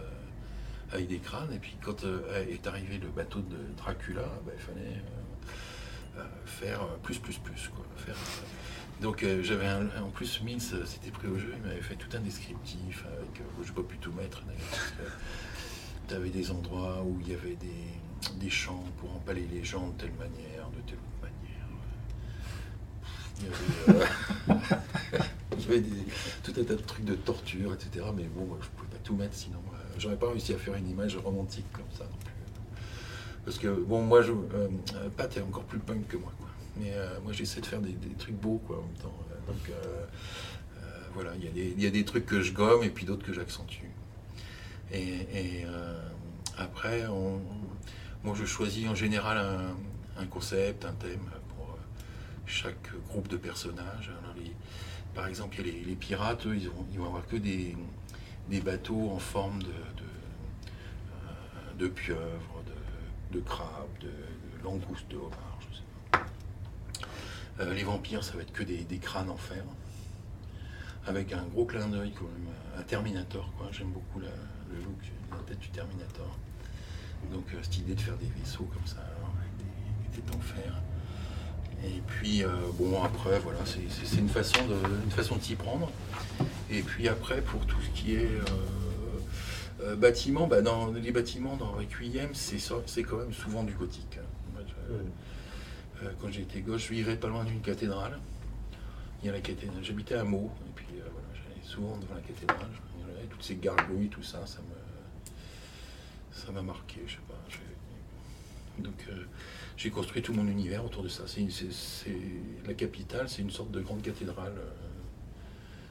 Euh, Hmm. C'était cette double page incroyable, la rouge, avec euh, tout- toutes les vues que tu as de résurrection, enfin, de la- qui est, euh, ben, il y en a plusieurs même d'ailleurs. Ouais, Euh, ouais, mais ça, ça m'avait marqué ça, je, je m'en souviens. Petite Première information pour euh, ceux qui, je crois, qui sont à Paris. Alors, euh, c'est Captain Dan qui a donné l'info. Au restaurant Le Black Dog, il y a une fresque Requiem, voilà, pour, pour les fans qui voudraient aller, euh, aller regarder et manger en regardant les dessins euh, d'Olivier Ledroit. Olivier, je vais commencer à vous faire travailler. C'est le Oui. moment, il va falloir euh, dessiner parce que le, le petit, euh, le petit cadeau qu'on va faire à un heureux gagnant tout à l'heure, c'est de repartir avec deux albums dédicacés par Olivier Ledroit, les deux albums de Troisième œil. Alors, euh, du coup, on a demandé à Olivier de ramener son matériel à, à dessin pour commencer à, à dessiner. Et puis, comme ça, on pourra aussi regarder en temps réel euh, les dédicaces d'Olivier. Et puis, ça va nous permettre de- d'enchaîner, de, faire une transition sur Wicca. Euh, J'ai j'ai appelé ça Cap sur la, Cap sur la féerie. Euh, et d'ailleurs, euh, Olivier, est-ce que vous étiez à ce moment-là heureux de retrouver la fantaisie Oui, et surtout que c'est une. euh, moi, j'ai fait déjà des livres sur, sur la féerie en particulier, parce que euh, j'ai été très fan de Dark Crystal, euh, du travail de Brian Froud et puis euh, d'Alan Lee. Donc, euh, il y, a, quand même. euh, ça fait partie de, ma formation euh, un petit peu artistique. Et donc, ça, je l'ai retrouvé dans. Je l'ai retrouvé dans Wicca. Et dans Wicca aussi, euh, après, il y a, y a tout un travail sur les. Comme, autant dans Requiem, j'avais fait avec Mills euh, toutes les créatures euh, de la Warner, quoi, tous les monstres classiques. Dans Wicca, j'ai essayé de faire le tour de, tous les contes de Grimm. euh, on retrouve la plupart des- des personnages. D'ailleurs, euh, sur le live, quelqu'un a dit tout à l'heure, euh, je crois que c'est Pharaon, qu'elle a commencé à, à- à lire Olivier Ledroit parce qu'on lui disait qu'il ressemblait à Wicca. Oui, c'est Voilà. vrai, c'était Ouais, tout à Ah l'heure, oui. c'était assez rigolo. On peut pas avoir d'image malheureusement, mais ça aurait été intéressant de voir une photo Oui. et de faire la comparaison avec les dessins que nous avons autour de nous. Et je crois me souvenir que tu avais dit sur euh, Wicca, moi ça m'avait pas mal touché, que c'était une œuvre que tu avais fait pour tes enfants. Oui, oui. Et ça, je trouve ça. Et je, je sais même qu'il y a aussi pas mal de gens euh, qui étaient un peu déroutés, euh, connaissant la noirceur des univers et tout, d'avoir quelque chose qui était euh, plus vers la light fantasy, même si tu mets beaucoup de. un côté démesuré dans lequel tu retrouves du le droit, mais c'est vrai qu'il y avait ce côté déroutant d'être dans quelque chose de volontairement plus euh, féerique, du coup, un petit peu plus light fantasy, quoi. Mais moi, j'avais été marqué par, sur Wicca quand même. par- il y a notamment, si vous avez l'occasion d'avoir un tome entre les mains, il y a des pages qui se déplient et où tu as parfois quatre pages côte à côte et où tu as. et puis même, faut- faut- je crois qu'il faut parfois mettre euh, tourner euh, le livre. Et là, j'avoue que je me suis pris des bonnes claques de dire, ah oui, il, il s'abuse. Et après, j'ai eu la chance de voir les, euh, les œuvres en vrai, parce que euh, notamment à la galerie Glénat, il y avait eu, euh, pour la sortie du week-end, le tome 4, il y avait eu des œuvres qui étaient. euh, et du coup, j'avais pu les voir en grand, et ils collent euh, un peu à la Dave McKean, quoi. Il y a un petit côté, ils collent parfois des, des objets, euh, et ensuite c'est pris en photo, donc il y a ce mélange. euh, et vraiment, ouais, j'avais été frappé par euh, ouais, le- le- la démesure des planches et les, les- la saturation totale qui pourtant tient bien, parce que le droit, il y, a- il y a un truc qui tient en fait, malgré le- la sursaturation des, des espaces. Quoi. une BD qui euh, était scénarisée par Thomas Day. Euh, Benoît Cousin, ça, fait quoi d'éditer Olivier Ledroit? Parce que c'est à ce moment-là où vous commencez à travailler en fait, avec Olivier Ledroit pour Wicca. Est-ce qu'on a la pression quand il faut travailler avec Olivier Ledroit au début? Alors oui et non. non parce qu'il y a ce côté plaisir personnel qui devient une réalité professionnelle que j'évoquais tout à l'heure et là on est enchanté. Euh, oui, parce que euh, il faut amadouer la bête. C'est-à-dire que je me souviendrai toujours que quand on a commencé à évoquer les projets de couverture du tome 1, enfin pas les projets de couverture, les projets de logo, de finalisation, parce que le dessin existait, mais il fallait finaliser. Euh, et, avec la graphiste, on, avait proposé des choses qu'on trouvait assez intéressantes. Et je sais qu'Olivier m'avait dit, euh, attention là, euh, moi, il n'avait pas dit cette forme-là, mais il fallait comprendre que moi je suis un, vieux routard, un vieux briscard, je sais ce que je veux, faut faire tes preuves, petit, petit, petit scarabée. et donc voilà, donc forcément, ça, ça, impressionne un peu, mais finalement on a trouvé notre terrain d'entente assez, assez, assez facilement. Et euh, ce côté impressionnant, cette appréhension de départ, on va dire, c'est vite, euh, c'est vite tassé et la, collaboration se passe, se passe, très bien. Mais au début, ça, ce petit mélange de, challenge et de, plaisir. Et puis vous êtes allé vers du beau livre aussi. Euh, oui, vous avez bah, fait des belles éditions, c'est aussi. Ouais, alors ça c'était une demande spécifique d'Olivier, de... c'est un de ses plaisirs personnels, j'espère que je ne trahis pas ta pensée, Olivier. voilà, d'aller vers, le... d'aller vers le, beau livre, le, bel objet. Effectivement, très rapidement, il était convenu d'enrichir, on va dire, chaque édition courante d'une édition spéciale pour bibliophiles, pour fans, pour collectionneurs, avec déjà le format plus grand qui qui ne sera jamais aussi, euh, aussi euh, impressionnant que les, originaux. Hein. on en parlait tout à l'heure, la taille des originaux de Droit, il faut vraiment les voir pour se rendre compte à quel point c'est euh, impressionnant et à quel point c'est customisé, puisque dans Wicca, il y a énormément d'enrichissement, comme disait Alt tout à l'heure. Donc on fait un format plus grand, on fait la version euh, Blu-ray du DVD entre guillemets, on est au 4K, mais on n'est pas encore non plus sur sur l'écran de cinéma. Ah puis euh, le, papier aussi. Voilà, le papier change. Le euh, parce que comme Wicca c'était l'aquarelle à la plume, on a, pris un papier mat. C'est ça, un papier qui faisait un peu avec un effet parcheminé, avec un peu plus de main. Il y a systématiquement un enrichissement avec des dessins additionnels, avec de nouvelles couvertures, des, jaquettes recto verso. Hein. le, principe qu'on avait mis en place avec Wicca, c'était euh, la jaquette, elle proposait aussi un dessin intérieur inédit. C'est devenu petit à petit avec, euh, avec Zoko et avec le troisième œil la version crayonnée du, dessin finalisé en, au recto. On retrouve au verso la, version crayonnée, ce qui est un, plaisir de, de, lecteur tout aussi euh, important et, mais différent. au lieu d'avoir un deuxième dessin technicolor impressionnant, on a les coulisses du dessin qui mmh. existe déjà. Et on voit à quel point le crayonné est extrêmement précis et, détaillé. Euh, voilà, oui, donc cette envie de beau livre, elle a toujours été présente. Elle s'est concrétisée aussi sous la forme de Fée Amazon, par exemple, qui est un, entre guillemets, un vrai beau livre qui n'avait pas d'équivalent euh, en édition courante. il n'y a, qu'une seule édition de ce livre-là, mais c'était un, artbook aussi tournant autour de, la féerie et de la figure de la fée un peu au sens large, euh, qui, était un prolongement assez naturel de, l'univers de Wicca. Donc oui, on s'attache s'attache beaucoup à l'objet livre quand on travaille avec, euh, avec Olivier, euh, parce que ça s'impose du fait du, format et du côté impressionnant du dessin d'Olivier, et puis parce que c'est un plaisir euh, aussi bien d'auteur que d'éditeur d'aller vers ce type d'objet. Alt, Wicca ça vous parle? On sort un peu du fantastique. moi, honnêtement, Wicca m'a moins parlé. Ouais. Mais j'ai trouvé ça hyper touchant. Enfin, c'est le genre d'œuvre que tu as envie de faire lire à tes gosses. Enfin, il y a un truc que tu vois de que j'ai trouvé hyper intéressant dans la construction mythologique, le fait de rajouter, comme tu le disais, euh, euh, toute la somme des, contes de fées, etc. Et tout. Après, j'avoue, moi j'avais été euh, matrixé, comme disent les jeunes, par, par Requiem, et c'est en ça que du coup j'ai aussi. Enfin, moi j'aime beaucoup quand un artiste fait ce qui lui plaît, donc du coup en ça j'ai trouvé ça trop cool. Et, comme je te l'avais dit, j'avais été vachement marqué par, même là-dedans, un truc qui me plaît pas, il arrivait à venir me chercher par des compositions, par, par un vrai jeu où tu sentais que, que Olivier s'amusait quand même dans, le truc. Mais j'avoue qu'avec Troisième j'ai trouvé ça chouette qu'ils reviennent à, quelque chose euh, qui pour moi mixe un peu, euh, il revient un peu quelque part avec Zoko en fait dans le dans ce côté, euh, tu vois, la ville sombre, une forme de, de modernité entre guillemets, tout en allant chercher des visions. Enfin, on ressent encore le, Castaneda, enfin tout, tout, le côté mystique d'Olivier aussi qui peut s'exprimer, mais par un autre biais qui est plus moderne, on va dire. Du coup, j'étais hyper heureux de, de, de voir ce retour à des esthétiques plus sombres qui sont, on va dire, mon, mon, mon cœur de meule, euh, comme on dit. euh, voilà. La, la voilà. Bah, c'est le moment où on va analyser une planche quand même de, de Wicca, mais peut-être avant. Ah, attendez, avant, on va montrer quand même. Ouais, Ah oui, on va montrer quand même. le- voilà, avec euh, Olivier qui le, dessine. le dessin. Hop là. Hop, Ouais, là, on est Parfait, pas mal. le reflet, c'est top. nickel. Voilà. Voilà ce que gagnera peut-être un de vous tout à l'heure. Euh, on va, avant que Olivier attaque. euh, Après, moi, ce que je voulais ajouter quand même sur, sur Wicca, c'est que c'est exactement ça. C'était. euh, en fait, moi, j'ai des- j'ai j'ai plusieurs enfants. Et, et, mes enfants ne pouvaient pas lire mon travail. Et quand, ils étaient, quand ils étaient petits à l'école, ils ne pouvaient pas montrer le travail de papa non plus. Sinon. C'était un peu, euh, un peu limite. compliqué. Ouais, c'était compliqué. les parents. Donc, euh, j'ai- même eu des problèmes assez graves en fait avec ça. Et alors, Ah ouais euh, Genre, vous avez des parents qui ont dit. euh, non, des, des profs, euh, j'étais pas loin d'un signalement quoi quand même.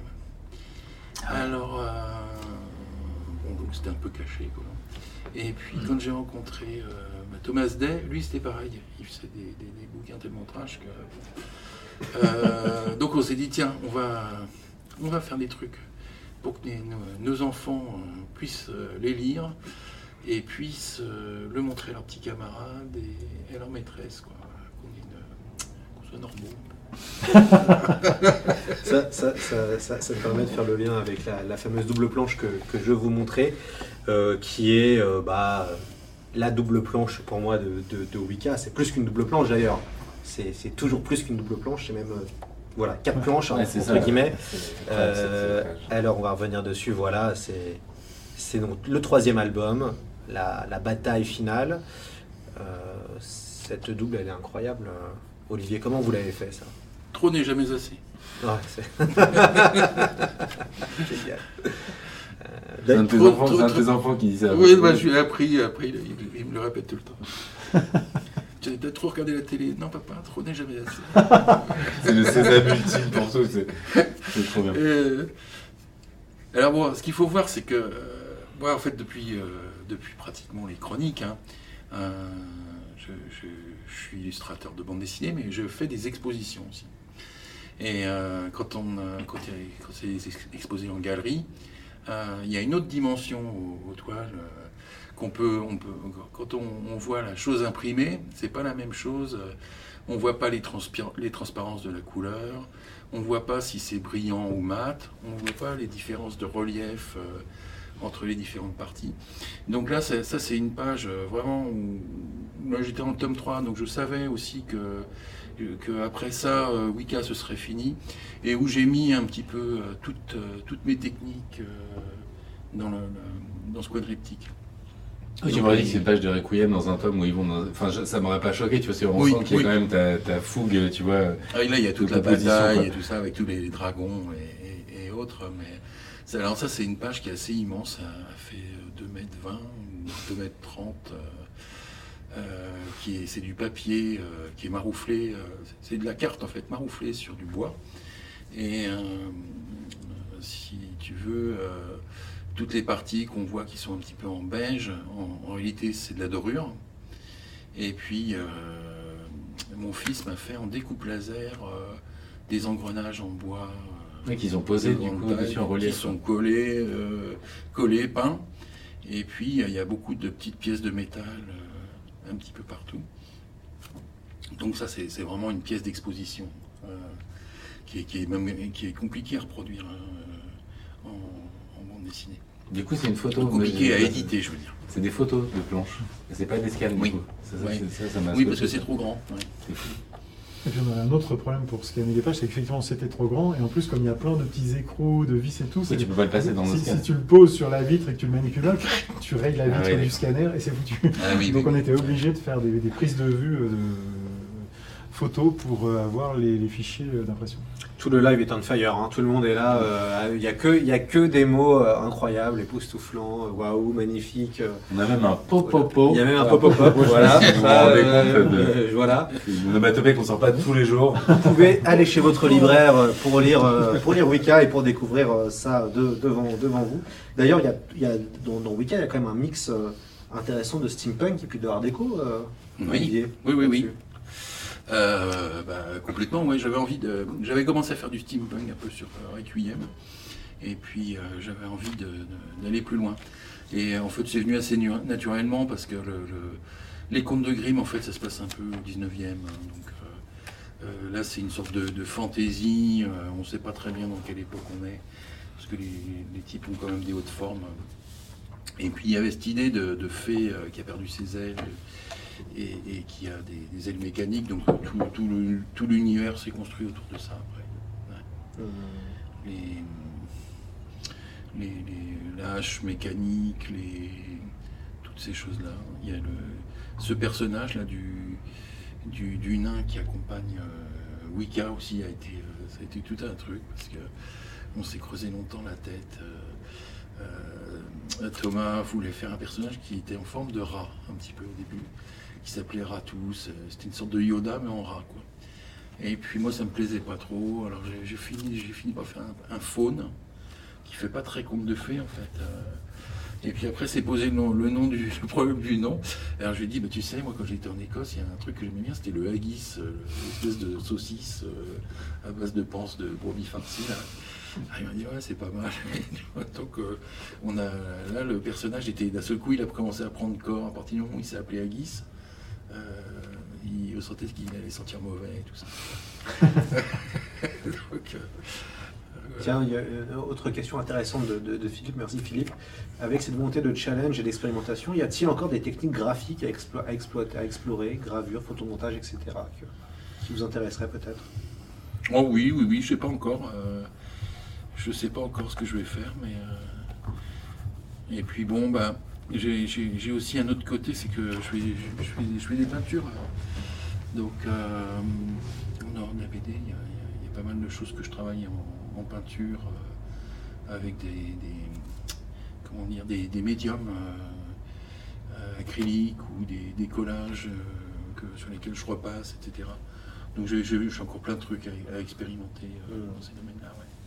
On va attaquer nos dernières parties sur euh, troisième œil. Euh, le fameux dessin que vous êtes en train de, dédicacer, c'est bien sûr le personnage de, de Troisième œil. Euh, mais avant, petite question pour Benoît, comment vous vous, vous, vous situez, Olivier Ledroit, dans la BD en 2022 Ah, en 2022.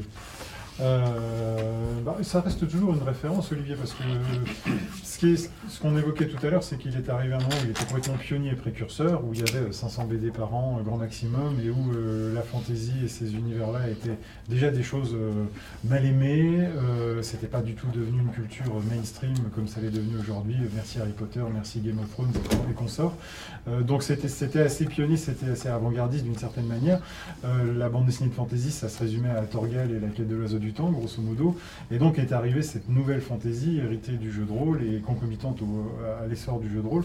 Euh, et, comme le disait Olivier, euh, issue directement d'une culture venant du comics. Parce qu'on a un peu toujours tendance à placer euh, dans l'histoire de la bande dessinée euh, Olivier comme une espèce d'héritier de Druyet, parce qu'on regarde uniquement le spectre français. Effectivement, si on doit trouver une filiation avec un auteur français, c'est Druyet qui est le premier à avoir tout explosé dans les pages, dans la mise en scène et tout. Mais finalement, tu m'arrêtes si je dis des bêtises, euh, Olivier, mais ton inspiration, elle venait plus des Bisley, euh, des, euh, Oui, tout à fait. des, des Mm. Mackin et compagnie, qui eux-mêmes déstructuraient le médium bande dessinée. Et le hasard, d'une certaine manière, fait que tu te retrouves en fils spirituel de Druyet, mais c'était pas ton intention de départ. Non, non, non, tu- pas du tout. Il y a une interview euh, super bien croisée de vous deux. Et où, au début, tu dis même que ça te saoulait un peu au début, parce que genre, on te ramenait tout le temps à Druyet, alors que bon, c'était pas spécialement forcément euh, une de tes Bah oui, voilà. Et du coup, ça t'avait un peu saoulé pour travailler toujours à ça. Quoi. Euh, je- je- en fait, j'avais Froideval qui voulait que je fasse du Druyet. Tout simplement. Euh, alors bon, euh, je refusais, j'ai fait tout mon possible pour que ça ressemble pas à du Druyet, puis après, en fait, j'avais- quand il y avait des, des- des- des journalistes ou des, lecteurs hein, qui venaient me voir en me disant Ah, c'est du Druyet. Euh, disais, Ah bon, euh, ça va quoi. Donc il y avait un peu ça dans Xoko aussi. Quand tu fais Xoko, il y a. voilà, je voulais, de- je voulais rompre avec ça, ouais, Ouais. ouais, ouais, c'est sûr. La, la vidéo dont tu parles, Alt, est disponible sur le, le site YouTube de, de Glénat, la rencontre entre Druyet et puis Olivier Ledroit. Donc, et puis, pardon, pour, pour- pour terminer ta question, justement, donc euh, ça c'était pour revenir un peu aux prémices, au côté pionnier et avant-gardiste, et un peu, et un peu canaille et mal aimé, comme tu disais très bien Olivier tout à l'heure, parce que c'était un moment où euh, euh, voilà, c'était pas très bien vu d'avoir ce type de passion. Et en fait, l'évolution de la carrière d'Olivier, de la place d'Olivier dans la bande dessinée, elle suit un peu l'évolution de l'acceptation de la, des cultures de genre aujourd'hui euh, et de l'anoblissement d'une certaine manière de ces cultures-là. Aujourd'hui, euh, Olivier il est toujours bien présent, mais il est reconnu comme un grand artiste, comme euh, on n'a plus honte de dire que la fantasy c'est une lecture euh, que tout le monde partage et que tout le monde apprécie, que la science-fiction c'est totalement euh, démocratisé. On a exactement ce même phénomène. Et aujourd'hui, il a une place, Olivier, il a une place de maître totalement assumée, reconnue, validée, et, tant mieux. Et, ça accompagne aussi cette, cette place-là, le, le- j'aime pas trop ce terme-là, mais on va continuer à l'utiliser quand même, faute de mieux, cette idée d'anoblissement de la bande dessinée, pas uniquement des cultures geeks et des cultures de genre. C'est-à-dire que la bande dessinée aujourd'hui est rentrée au musée, est beaucoup plus acceptée médiatiquement, euh, est devenue une- un, un- un divertissement de référence. euh, parle même alors- du roman graphique. Hein. voilà, Euh, alors, que, voilà. alors que longtemps ça a été aussi euh, réservé aux, aux attardés. Maintenant voilà, c'est, c'est, c'est, c'est- tout le monde l'accepte, tout le monde la reconnaît, tout le monde, tout le monde l'apprécie. Et ça va jusqu'à une reconnaissance de l'objet bande dessinée œuvre d'art avec les galeries et des scores de vente extraordinaires pour certains auteurs. Ce qui est le cas d'Olivier. Olivier, comme il l'a très bien dit tout à l'heure, ses livres se vendent bien, c'est un auteur euh, fondateur reconnu comme tel qui inspire de jeunes générations. Et euh, la cote d'Olivier en galerie pour ses originaux est euh, fort sympathique, ma foi. Euh, les, les- les- les ventes sont bonnes, les originaux se vendent très bien et sont reconnus comme les pièces d'art qu'elles sont. Donc voilà, c'est... euh, il y, a une, il y a une espèce de logique dans tout ça de- de- d'accompagnement de, l'évolution de l'acceptation et, de la, et, de la- et des cultures geeks et de la bande dessinée. On commence à rentrer au musée hein, maintenant. Aussi, voilà. Ouais, ça, se fait petit à petit, mais. On peut y avoir la place, tu veux dire ou... Aussi, Et il nous laisse rentrer. maintenant, il nous laisse rentrer. C'est- quelque chose qui arrive. Sa place est dans un musée. Certains auront là, évidemment la référence.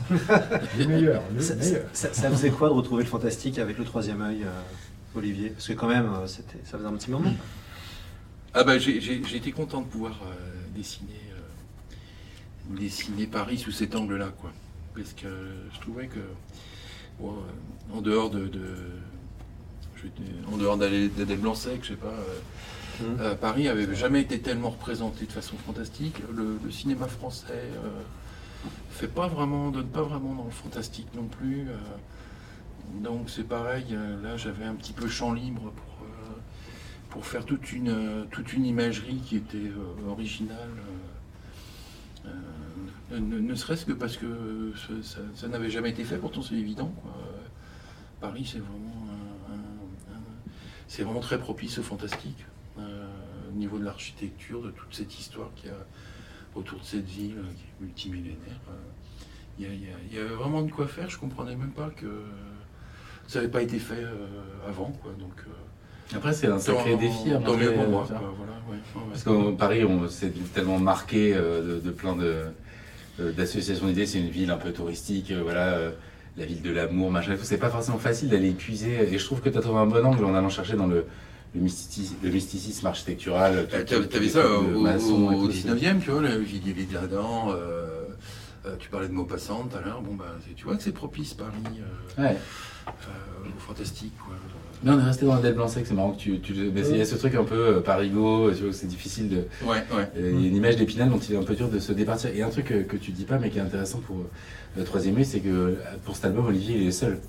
Là où avant, il y avait des auteurs. Voilà. Ah, pardon, et du coup, bah, enfin, c'était pour Ouais, dire que c'est aussi un truc du cœur de dire qu'est-ce que, qu'est-ce que je fais moi tout seul, où est-ce que je vais m'éclater? Et du coup, t'es chercher Paris et que tu le fasses comme ça, je Voilà, trouve ça chouette aussi. Quoi. C'est ça. J'avais une question. Pas de scénariste. Libéré, délivré. Olivier La petite question Reine des Neiges, il en faut toujours une. Toujours. Non, j'aime bien travailler avec les scénaristes. J'aime bien euh, travailler avec un type comme Bill, c'est c'est un bonheur. Quoi. Mais euh, euh, oui, ça fait, c'est vrai que ça fait du bien de, de travailler tout seul euh, pour pouvoir faire quelque chose de, de personnel. Parce que le, euh, mon, mon idée avec le troisième œil, euh, c'est que je voulais faire une sorte de, de récit poétique sur la, la fin du monde, quoi. De beau diamant noir comme ça.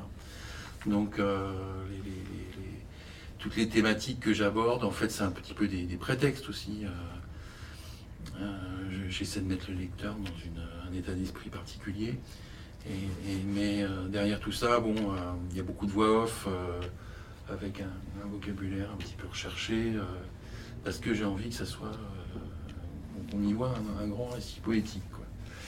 Euh, dans le premier tome, il y a, une espèce de, comme ça, de, long poème euh, mystique sur le cosmos. Euh, et, bon, bah, c'est des choses que je voulais, qui étaient importantes pour moi de, de, pouvoir placer dans, une œuvre personnelle.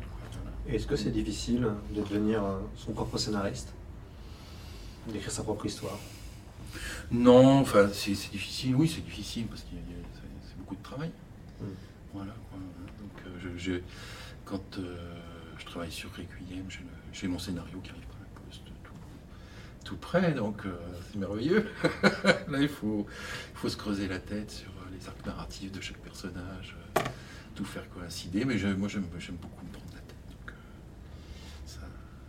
Donc, c'est un, vrai plaisir. Ça m'occupe beaucoup de, ma réflexion et j'aime ça. Alors, euh, dans les, fans euh, de Dune euh, auront tout de suite remarqué la citation de Frank Herbert dans le premier Troisième œil. Est-ce que vous êtes fan de Dune, Olivier? C'est tout bon, messieurs, vous savez mon amour pour, pour Dune. évidemment, je devais pas poser une question sur Dune. Voilà, mais, mais du coup, est-ce que vous, vous êtes fan de Dune Ah bah oui, j'ai lu tous les Dunes. Ah. J'ai lu tous les Dunes. Et dans Dune, il y a, y a, aussi tout un aspect kabbalistique. Quoi. Hein, le Kwisatz Haderach, c'est c'est l'éveillé euh, au sommet, euh, l'équivalent d'Adam Quanon. Donc, euh, ouais, ben, je pense que dans, dans le troisième œil, il y, a aussi quand même une quête initiatique, un, petit peu comme celle de, un petit peu celle de Paul Atreides, comme ça. Et puis on retrouve des camps. Lui, il représente un, camp d'un homme qui est éveillé, quoi. Et puis il va affronter des, gens comme les Harkonnen sous l'apparence la, sous de démons. Et, euh, et, il y a tous les gens normaux, les, les Atréides, quoi, en fait, euh, qui, euh, qui sont autour de lui. Donc oui, il y, a, il y, a, un petit côté comme ça, comme dans, comme dans Dune. Moi, c'est un truc qui m'a vraiment marqué. Lisez Dune et lisez le troisième œil. Mais Dune d'abord, apparemment. Toujours Dune, voilà. un petit, quand même une question sur l'ésotérisme. Quand on lit le troisième œil, il y a un vrai, vrai un vrai lien avec l'ésotérisme. C'était quoi, vous, votre rapport avec, euh, avec l'ésotérisme? Oh, euh, disons que c'est quelque chose qui m'a toujours intéressé. J'ai fait beaucoup de. Bah, je sais pas, quand j'ai fait Chat, je me suis beaucoup documenté sur les sorcières. Quand j'ai fait euh, Requiem, j'ai lu des bouquins sur la démonologie, etc. Donc c'est un truc qui m'a toujours, m'a toujours intéressé. Et puis bon bah quand on arrive à un, certain âge, on commence à vraiment se poser des questions sur euh, bah, comment on va finir. Quoi. Euh, euh, dans le troisième œil, j'explore un petit peu ce que, ce que je peux en penser. Quoi. Voilà, Vous avez déjà discuté de ça avec Alejandro Jodorowsky, qui est aussi auteur chez Glénat? On, en avait, on avait parlé à un moment donné de faire un, livre ensemble, mais non, ne pas, on n'a jamais parlé d'ésotérisme tous les deux. Il disait c'est Jodo qui aurait parlé. voilà. Non, non, mais moi je connais aussi le tarot et tout ça. C'est des choses qui m'intéressent.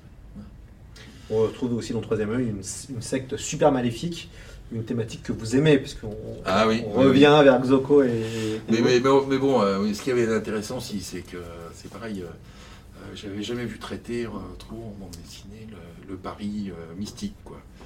Parce qu'il y, y, a des gars qui font des, visites, euh, des visites du, du Paris ésotérique.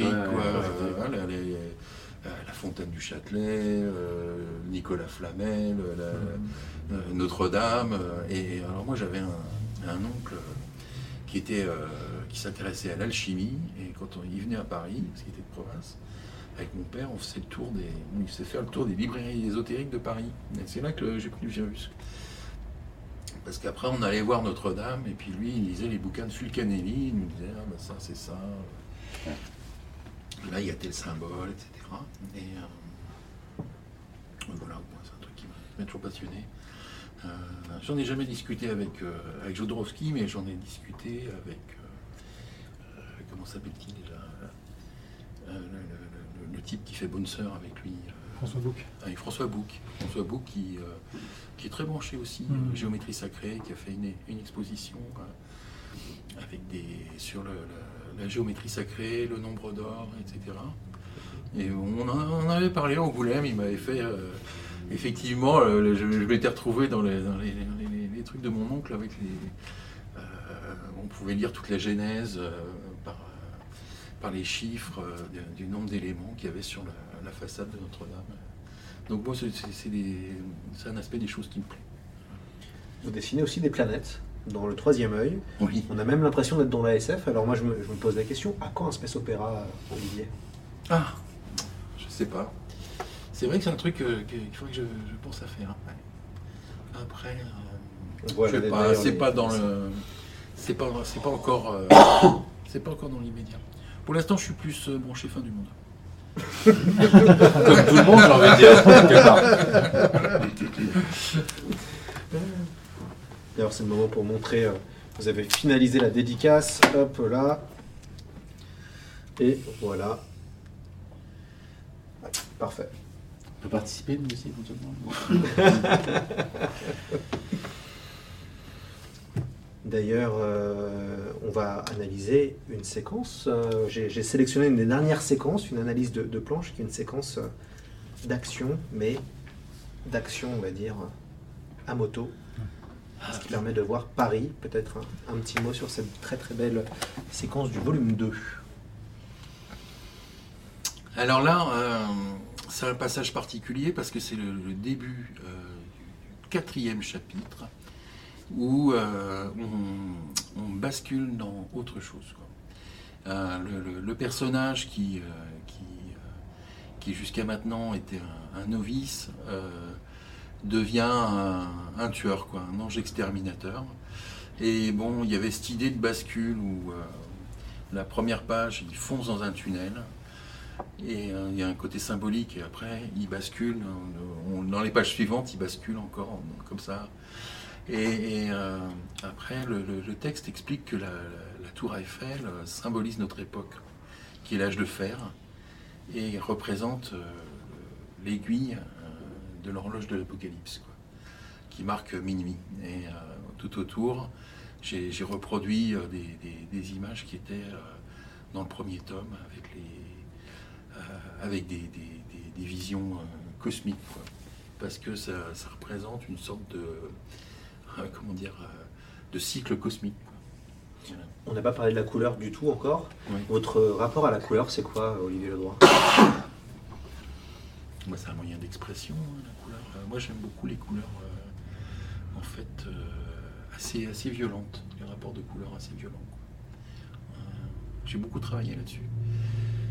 Sur, sur chat, c'était des couleurs qui, étaient faussement gays. Quoi. Sur Requiem, ça, ça, exprimait la violence, la, noirceur. Et, sur sur le troisième œil, ça représente une, forme de, c'est ça, de poésie sombre et de, merveilleux, mmh. pour moi. Il y a notamment un jeu sur les reflets et la pluie aussi dans, dans le troisième œil qui est assez fou. Euh, sur, ouais, enfin, ce que j'aime bien, moi, c'est la façon dont tu représentes Paris. Euh, je sais pas comment dire, mais ça, paraît bête parce que ça fait genre on a un complexe, mais c'est toujours dire de dire j'ai fait un truc, il y aura la tour Eiffel et ça va défoncer. Tu vois ce que je veux dire? Ce sera pas un petit, un petit porte-clés. Euh, c'est difficile de se réapproprier des choses euh, qui sont tellement marquées, euh, un peu de soin de soin à la France, 14 juillet, tu vois. Et du coup, je trouve que c'est un vrai tour de force dans, dans, cette œuvre, c'est de réussir à, à, montrer un Paris complètement mystique, cosmique, et qui, qui, rougit absolument pas de dire je vais te faire je vais te faire rêver avec ça. Quoi. Et ça, c'est toujours cool de se dire, on peut se réapproprier euh, quelque part des trucs très marqués comme ça, et toujours un peu dur à manier parce que bon, vois, ça, c'est très connoté, ça ramène beaucoup de choses avec soi. Et là, je trouve que du coup, tu, tu... ouais, t'as as, la même euh, liberté qu'on fantasme qu'ont les Américains, mais sur le matériel qui est le matériel qui est le nôtre, et sans aucun complexe et tout. Et ça, c'est hyper agréable d'avoir ça euh, dans une œuvre, tu vois on est en France et on s'éclate, on peut faire des trucs complètement dingues. Ça, je trouve ça, c'est un vrai aussi euh, message d'espoir sur euh, la façon qu'on peut avoir de ne euh, pas aller chercher dans d'autres culture, forcément, même si c'est très bien de mélanger les choses, je trouve ça cool de se dire euh, c'est français et ça défonce. tu vois. C'est ça. Oui, mais moi je, je suis content de pas singer les Américains, quoi. Ouais, voilà, parce que ça c'est, c'est- ça, c'est le pire, je trouve. Ça va être le moment du concours, euh, chers, euh, chers amis. Alors, c'est pour euh, nos amis viewers. Vous avez 10 minutes pour participer et pour remporter euh, les deux albums de Troisième œil dédicacés par Olivier Ledroit. Il suffit de mettre et d'écrire le hashtag Le Droit dans le chat. Vous avez 10 minutes et le gagnant sera tiré au sort. Attention à ne pas faire de faute d'orthographe. Voilà. Ah, voilà. As tous les viewers qui étaient dans l'ombre qui font Attendez, j'ai un petit truc à dire. C'est toujours. Et puis évidemment, euh, le gagnant, on demandera s'il accepte son prénom. Comme ça, Olivier, euh, le droit pourra dire pour quelqu'un. Voilà, c'est bien. Le, le monde, tout le monde, tout le monde, part, tout le monde. Du euh, monde, ça est- voilà, le, le monde, les- les gens arrivent pour, pour pouvoir participer à, à ce, euh, à ce concours. Euh, Benoît, comment ça se passe avec Olivier sur le travail de, de Troisième œil? Est-ce que euh, vous, Olivier vous envoie des planches, vous faites le retour dessus? Comment, comment vous travaillez ensemble? Alors ça bien que tu- me poses la question parce que je vais juste rajouter quelque chose sur le qui rebondit à la fois sur mettre en scène euh, le culte et euh, être son propre scénariste parce que la première étape c'est le scénario. J'ai lu plein de versions différentes du scénario qui parfois changent de petits détails mais c'est toujours des, améliorations et en fait il y a énormément d'informations pour Olivier qui sont un peu des penses-bêtes et que moi je trouve passionnantes à lire à l'étape du scénario sur la, présentation de certaines cases. Par exemple, telle case euh, ou telle scène, il y a des indications dans le scénario qui disent ben, si la mise en scène va se présenter de telle manière, le personnage va être placé à tel endroit ou la caméra va être placée à tel endroit, il y a une petite parenthèse qui dit ben voilà, ça a une symbolique parce que c'est inversé, donc ça a tel sens, ça fait un côté yin et yang, donc ça a tel sens. Et ça, bon, il n'y a que moi qui ai la possibilité de, savourer ça. cette étape-là, mais c'est vraiment génial. Ça, ça- c'est- au, au lecteur euh, érudit d'aller euh. le- d'aller trouver dans le dessin, mais moi j'ai les, clés de la création et c'est assez parti- euh, particulier et, et agréable à lire. Donc ça c'est la première étape. Et en fait après, c'est... ah, bon déjà euh, j'interviens, je dois dire relativement peu parce qu'il y, y a peu de choses à dire du travail d'Olivier. Euh, on s'est posé pas mal de questions sur le scénario, sur des micro-détails à ajuster, mais c'était vraiment à la marge, il y avait peu de choses. Après, il est un peu dans son monde et je peux pas juger de grand-chose pour la simple et bonne raison que les formats sont très grands. donc, euh, donc c'est des envois de photos euh, de briquet de broc entre guillemets et je peux voir, mais en fait j'a- j'arrive à, à- j'ai la vision. euh, la vraie vision entre guillemets de l'œuvre terminale que tout à la fin quand on arrive à l'étape du lettrage parce que là c'est un beau pardon un beau scan bien propre où je vois tous les détails autrement euh, je vois euh, je vois des choses imparfaites d'une certaine manière pas parce que le- parce que c'est fait en photo à iPhone parfois il y a un peu de flou et des choses comme ça donc c'est c'est plus une une première vision un peu un peu euh, euh, éthérée d'une certaine manière que, que la, la- la belle reproduction qu'on trouvera dans l'album. Ça suffit pour voir qu'à chaque fois que Olivier m'envoie des photos, ça, je lui dis. Oui, c'était aussi Waouh. plutôt pour dire, euh, C'est- ouais, tu vois, je travaille. Oui, oui, c'est ça. Ce dont je n'ai jamais douté, parce qu'il faut aussi savoir que Olivier est un bourreau de travail. Ce que- ce qu'on n'imagine pas, c'est que vu la quantité de détails, de précision qu'il y a, il y a un rythme de production qui est hallucinant. J'aimerais que tous les dessinateurs de BD avec qui je travaille soient aussi produ- productifs et réguliers que Olivier. Franchement, Sur des euh, formats aussi grands. Sur des formats aussi grands. Et sur des paginations aussi grandes, parce que le troisième œil, c'est aussi un changement de pagination notable par rapport aux autres euh, séries Mhm. d'Olivier. Donc euh, voilà, c'est voilà, j'ai ces petits, j'ai ces petits clins d'œil de temps en temps, genre, et regarde, j'ai bien avancé, et avec des photos plus ou moins bien cadrées, plus ou moins nettes. Mais, euh, mais voilà, en fait, vraiment le, le- le jugement, si je peux appeler ça ainsi, il se fait plutôt, euh, plutôt à la fin, euh, et les réglages se font plutôt à la fin. Donc c'est euh, c'est très souple, c'est très bienveillant, c'est très en confiance, et, et c'est très agréable. Com- Combien d'albums est prévu, Olivier, sur euh, Troisième œil? Et ben, au départ, euh, il y avait trois tomes. Ah, et a comme euh, Benoît m'a fait des remarques à un moment donné, il me dit Ah, il y a des personnages, ce serait bien de les développer un peu. Alors j'ai commencé à les développer un peu, et puis encore un peu. Et euh, à l'arrivée, ça s'est un petit peu dilaté, parce que les, assistants de police, etc., je leur ai fait un arc narratif à chacun. Donc ça, a pris un peu plus d'importance. Et puis, euh, bon, euh, il y, a- cette idée aussi, euh, moi qui m'est venue en lisant du manga, quoi. C'est que le manga, ça fait 200 pages. Et qu'ils racontent les trucs, ils vont au bout des choses, quoi. Et ils prennent le temps qu'il faut pour raconter chaque truc. Et alors ça, c'est... je me suis dit, bon, bah, moi j'aimerais bien faire pareil quand même. hein. Et donc c'est pour ça que si je, si je dois raconter un truc en 20 pages, bah, je mets mes 20 pages. Et, là, dans le troisième tome, il y a une scène de poursuite euh, en moto dans Paris, quoi. Euh, où là j'ai pris comme modèle un petit peu euh, à toute épreuve de John Woo, quoi. c'est un truc. c'est pareil dans Paris, je crois qu'il n'y aura pas eu beaucoup de, poursuites aussi violentes. La part aussi- ça. Et ce, ouais. Euh, Ouais, non, ils détruisent Ronin pas le centre Pompidou. Euh, faut pas. Non, non, on attend de voir, Olivier. Il va falloir tenir ta parole.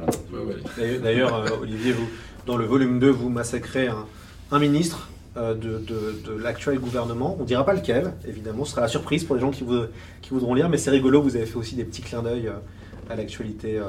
Ouais, il y en a plein. Ouais, Dans les graffitis, sur les murs, etc. Euh, ouais, parce qu'il faut que ça soit pris dans une époque. Quoi. Euh, Les gens qui le liront dans 20 ans, ils se rappelleront de ce, ce ministre. euh, et ils se rappelleront de plein de détails de notre époque. Euh, Il y a- il y, a des masques aussi euh, de confinement. Il y, a des- il y a plein de choses qui. Parce qu'on voit au cinéma ou dans la BD, on a l'impression qu'il n'y a, Ouais. a pas eu de Covid, Cinéma, personne il y a n'a- de masque. euh, C'est fou. ouais. C'est cool euh, d'avoir mis ça. ouais. Dans le prochain Requiem, il y aura beaucoup. D'accord. Là, il y a une grosse info qui vient d'être là, je dans, a le- du teasing, dans le euh. prochain Requiem. Ouais, je ça, vrai, vais rebondir juste sur un truc qu'a dit c'est que depuis le début, on dit les influences viennent principalement du comics. Le- on travaille en format franco-belge et on est dans la bande dessinée franco-belge très traditionnelle. Mais effectivement, sur le troisième œil, depuis le début, Olivier me dit J'ai pris une énorme claque avec Gutanabe. La place qu'il a l'occasion d'utiliser pour raconter son histoire, ça va être ça mon modèle. Et c'est vrai que il y a moins de cases que d'ordinaire pour un bouquin d'Olivier, il y a beaucoup plus de pages. Et étonnamment, à l'arrivée, le, le- le- le modèle principal du troisième œil, ça a été la narration du manga. Euh, Donc Ah, on est vraiment cool. dans un syncrétisme parfait entre toutes les, un- tous- les trois pôles majeurs de la bande dessinée. Euh, Et, et on fantasme, Olivier et moi, le, Non, non, le non, gros non. livre final. Voilà, qui- voilà, le- ouais. Quand les trois chapitres seront rassemblés et que ça sera le roman graphique du troisième œil, ça va être une bonne brique à lire et ça va être vraiment super. Ouais, l'usa- l'usage des doubles pages dans, dans le- les montagnes hallucinées, là, c'est. Je me suis dit, bon, bah, il faut quand même. euh, Ça, c'est une liberté qu'il faut que je me permette, quoi. Ouais. Ouais. C'est sûr. Tout à fait. Merci les Japonais. Ouais, non, Gutanabe, je trouve qu'un truc euh, pour euh, dé- dévier deux secondes sur lui, il a quand même entrepris de- d'adapter tout Lovecraft en manga. Mm. Et il y va, genre, tu sais, comme si c'était une petite sortie du dimanche. Le mec, il te sort les trucs, à chaque fois, c'est virtuose. Alors, c'est aussi un petit peu, c'est un exercice euh, presque un peu scolaire, en fait, dans une certaine mesure, où tu sens qu'il va tout faire, et puis il a son trait qui est très particulier. Et c'est vrai que sur des doubles pages, tu. Clairement, moi je trouve que c'est un tour de force. Il arrive à représenter du Lovecraft tout en gardant. Il montre du Lovecraft, ce qui est un peu euh, Mm. antinomique, tout en restant, à- à- tout en parvenant à garder euh, ce que ça a de riche et à pas euh, quelque part euh, faire que le soufflet se retombe. Et franchement, et c'est ça. Voilà. Après, il meurt très jeune les mangas. c'est ça le problème, tu vois. C'est trop, trop de taf, trop. Enfin, c'était fou, quoi. Tu vois. Mais euh, c'est sortir et puis il sort hyper régulièrement et tout. euh, C'est impressionnant. François Baranger fait aussi un travail assez intéressant euh, Mm. chez Brajlon dans l'adaptation Ouais, euh, ouais. visuelle euh, des, des Lovecraft. C'est aussi pareil, c'est une espèce de réponse à Gutanabe. Les deux sont complémentaires d'ailleurs, c'est Mm. hyper intéressant. Ouais, ouais. Il faudra un jour les réunir pour qu'ils discutent un peu. euh, qui, qui, dé- qui dé- qui discutent un peu ensemble. Quelqu'un dit d'ailleurs, le Paperman, le droit qui dessine du Lovecraft en BD, un genre de rêve. Alors, à quoi une adaptation euh, C'est déjà fait, c'est Exoco. Ouais, voilà, hein, moi j'ai déjà fait ma version. Ouais, vous avez la réponse, euh, Peterman. je, je crois qu'on on- on va arriver au moment où il va falloir désigner un gagnant qui repartira avec euh, les, les deux albums qu'on enverra. Euh, donc il faudra en effet. Ah, c'est les deux albums pour le même gagnant Ben ouais, c'est ça, hein, c'est bien ce que j'ai. c'est- Chose Voilà, on Ah me dit oui, on me dit oui. Euh, Super élu. hein. mon oreillette me dit oui, donc voilà, c'est bon. Super élu. Euh, Le gagnant ramasse tout. Ah le, voilà, le, ram- le gagnant Ramassou. Alors j'ai demandé à, à la formidable régie de nous dire qui, qui remporte le pactole. Ta, ta, ta, ta, ta, ta, ta, ta, ta, ta, ta.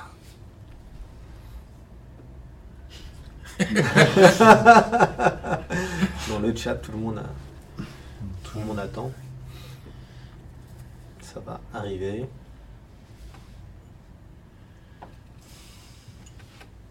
Et non. Merci Mathias de. Heureusement le chat. Alors, euh, on voit quelqu'un. Non, on voit. Non. Suspense insoutenable, le monde retient son souffle. Ça va arriver, ne vous inquiétez pas, on va, on, On va trouver quelqu'un. On va, on va bien trouver quelqu'un qui est intéressé par les deux. Oui, bon, sinon on repartira avec. Ça même. Ah, le gagnant ou la gagnante est Graphicani. Est-ce que Graphicani est dans le chat? Est-ce que Graphicani est dans le chat? Parce que la personne doit bien être présente dans le chat pour repartir avec. Sinon, le prix est remis en jeu, c'est ça l'idée? Sinon, le prix est remis en jeu. Si Graphicani. Ça, C'est bien. Et il est parti aux toilettes, il est dégoûté. On a, on a, on a- alors, on, il y a- on voit vraiment les beaux joueurs du chat. Merci Ouais, à vous. hein, vraiment, c'est très très chouette. Le, GG game. pour le good game. J'ai bien changé de surnom. Alors, Graphicani, Graphicani. Est-ce que Graphicani est là? Ouais, parce que. Parti manger, c'est ça. Ouais, oui, c'est bizarre. Ouais, si, si Graphicani n'est pas là, on va devoir. C'est jamais arrivé encore hein, sur les sur les 4 lives, c'est la première fois que ça arrive. Énorme. Si Graphicani n'est pas là, on va devoir rejouer et on sera. Écoutez, dans un an et un jour il n'a pas réclamé son, son titre, Alors, la personne. comme ça, c'est dommage. Les, les commentaires sont allés, euh, sont, sont assez incroyables. Ils, ils le font. Non. Enfin, ouais, c'est ça. Bon, Bon, bah, Bon. euh, que. On attend encore un petit peu, quand même une minute, et puis après on va, on va, on va faire rejouer. Si Graphicani, euh, si Graphicani n'est pas là, euh, et ne se. Ouais. Ah ouais, non, non, là, là, faut se manifester. Ça Ah ouais, là c'est, là c'est, là c'est dur. Hein. Ah aussi, il y a une déco, j'imagine, je vous. Il n'y a plus internet, tu sais, il y a. Les autres sont là, bah oui. Bon, On tire Alors. un nouveau. Ouais. Bah, voilà, désolé. Hein. Désolé, Graphicani. Euh, on va tirer une nouvelle personne. Le live va se réjouir. On sent que le live va être en- on fire. Et bah, je demande à la régie de tirer au sort. C'est ça. Donc, Wendy Bookin. Est-ce que Wendy Bookin est là? Ah, Wendy, il faut se manifester maintenant. Wendy, là. Elle est pas là non plus, déjà. C'est la Est-ce petite que amie Wendy de. Est-ce que Wendy Bookin est là? Peut-être qu'il y a le booking, ceci dit. Ouais, on peut peut-être. pas, on peut pas savoir. C'est- C'est moi. Tout le monde. fou quoi. Ah, c'est incroyable. Énorme. Non, non, on recommence. Bah oui, c'est troisième œil, donc forcément, il y a un troisième tirage. Dans le fond, euh, Ouais, c'est pas mal. tout, tout est, tout est relié. Wendy Bookin, est-ce que Wendy Bookin, je rappelle une dernière fois, et sinon, bah, c'est. si on fait tout le monde, j'ai peut-être une chance. Mathématiquement, oui, Captain Cavern, pour le coup. Ah oui, alors combien de temps pour Oui, le troisième œil? C'est plus que. 3 en tout cas. Du coup. Quatre. 4, ok, d'accord, Ah, on n'avait pas le chiffre. euh. 4. Et bah. Euh, je- Wendy, écoute, c'est raté, hein Bah ouais, on va, on va retirer. Là, J'attends que la régie me fasse un, un petit signe de main pour dire si on, on retire ou pas. Je vais partir du chat, j'espère que ce sera moi. Envoyez-moi. euh, C'est parfait. Alors, Ce n'est pas son On est bon. Ou peut-être qu'il y a des gens qui ont été là et qui, qui ont bougé entre temps, c'est possible aussi. hein. Ah, problème sur l'app. Très bien, très bien. Bon, Est-ce que problème sur. Putain, mais- ah mince. D'accord. Problème sur l'app. Donc du coup, on...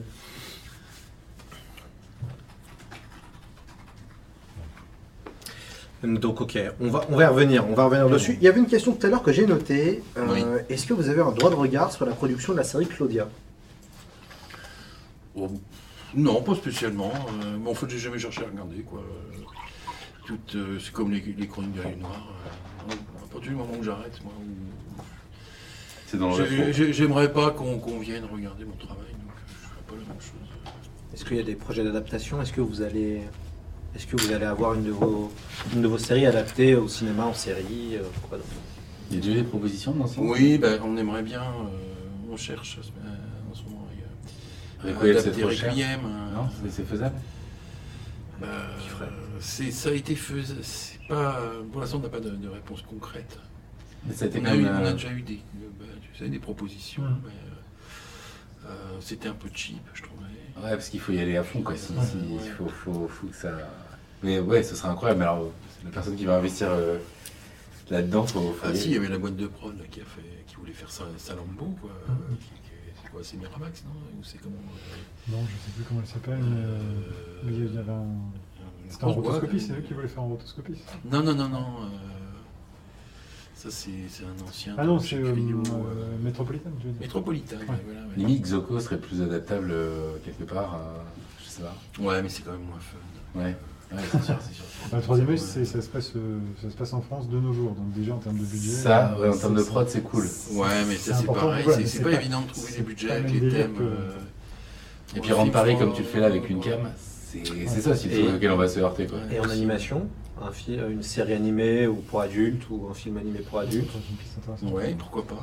Ah ouais, c'est vrai qu'à un moment donné, ben, il y a, y a eu, on a quand même eu une, une grosse période de, euh, depuis, les 2000 des- de- de- depuis 2020 où tout s'est un petit peu arrêté parce qu'on on réfléchissait effectivement euh, à, à une époque à adapter Requiem et puis il y avait aussi l'idée de faire euh, euh, en animation, euh, des choses comme ça.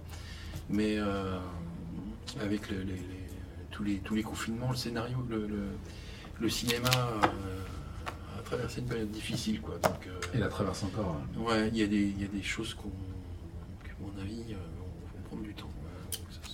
Alors, on m'informe qu'il y a un nouveau gagnant, Ah. le, Ah. le troisième. Et j'ai vu son nom tout à l'heure. ouais. Le gagnant, Arlong Nomantis. Là, Est-ce que Arlong. Nomantis est là? Il est là, regarde, il va sauter sur son clavier et faire Oui, je suis là. Arlong Nomantis. Mais Oui. oui Oui, il est là.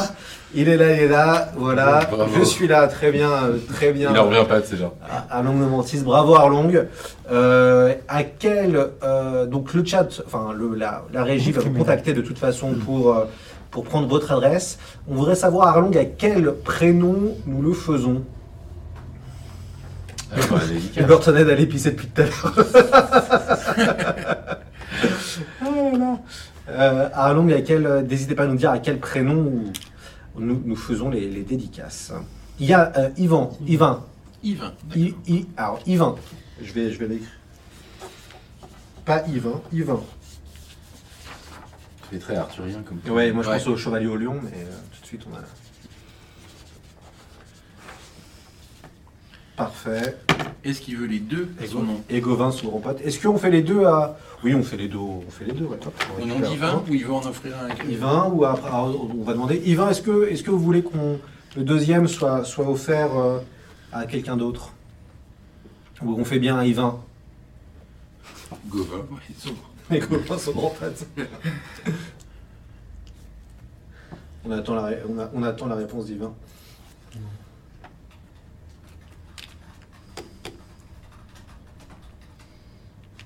Et il faudra aussi, Yvain, s'il vous plaît, pour qu'on puisse euh, vous envoyer euh, les albums, nous, nous, nous, nous envoyer un message à, à MP euh, pour qu'on puisse euh, vous envoyer tout ça.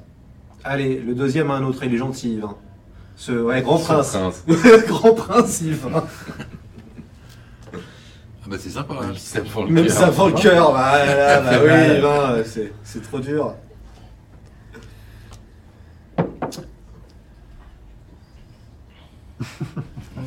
Remettre les cartes. Le deuxième à un autre. Ok, très bien. Waouh. Bra- franchement, Yvain, bravo. Ouais, là, bravo. Bravo, euh, nickel. Donc le deuxième album, le deuxième album à une autre personne. Alors, à qui euh, nous allons la régie va, va gentiment euh, faire euh, le tirage au sort. Yvain le, le chevalier au grand Au cœur. grand cœur. Bah oui. Ta bonté d'âme te perdra. Alors, euh, le gagnant ou la gagnante est Meld PNT 07. PNT 07. Et tu Est-ce l'as, que Mel. Meld PNT 07 est présent ou présente?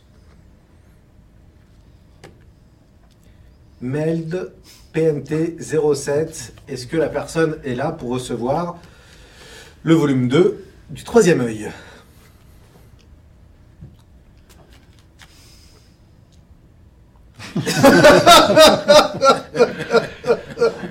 S'il n'est pas là, ça devient épique, oui.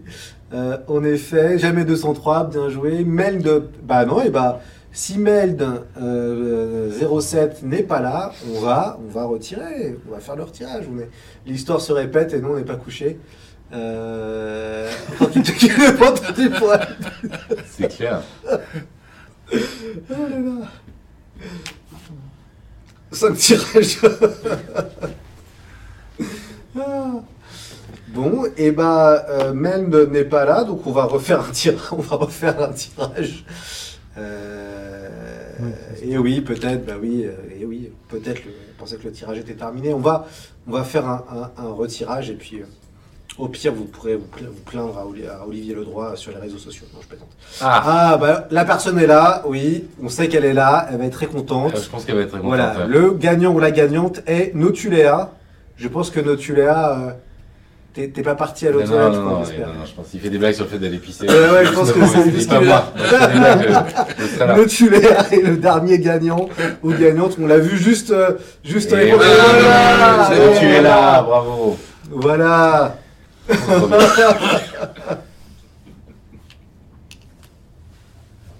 Ah, ça fait plaisir. Euh, Notuléa, quel prénom on, on le, on le fait? Il faut aussi envoyer un MP au, à- au modérateur de- du, du chat aussi, hein, si- si- s'il te plaît. J'ai bien fait t'as attiré le tome à toi. euh, Nina. D'accord. Trop cool. Pour Nina. Yvain et Nina, envoyez s'il vous plaît un MP hein, pour qu'on puisse vous envoyer euh, les albums euh, chez vous directement. Tout le monde peut aller aux toilettes. On peut remercier évidemment Yvain. Merci pour son grand cœur, Yvain, de que comme ça deux personnes. Ouais, c'est le beau geste. C'est vraiment le beau geste. euh, bien, bravo, bravo Yvain. Et puis bah c'est c'est la fin euh, de, de ce live. Euh, merci beaucoup euh, à Olivier d'avoir fait le, le déplacement et d'être venu nous parler aussi longtemps de son travail. Merci Olivier. Mais de rien, c'était c'était vraiment agréable de d'être une équipe euh, aussi sympa.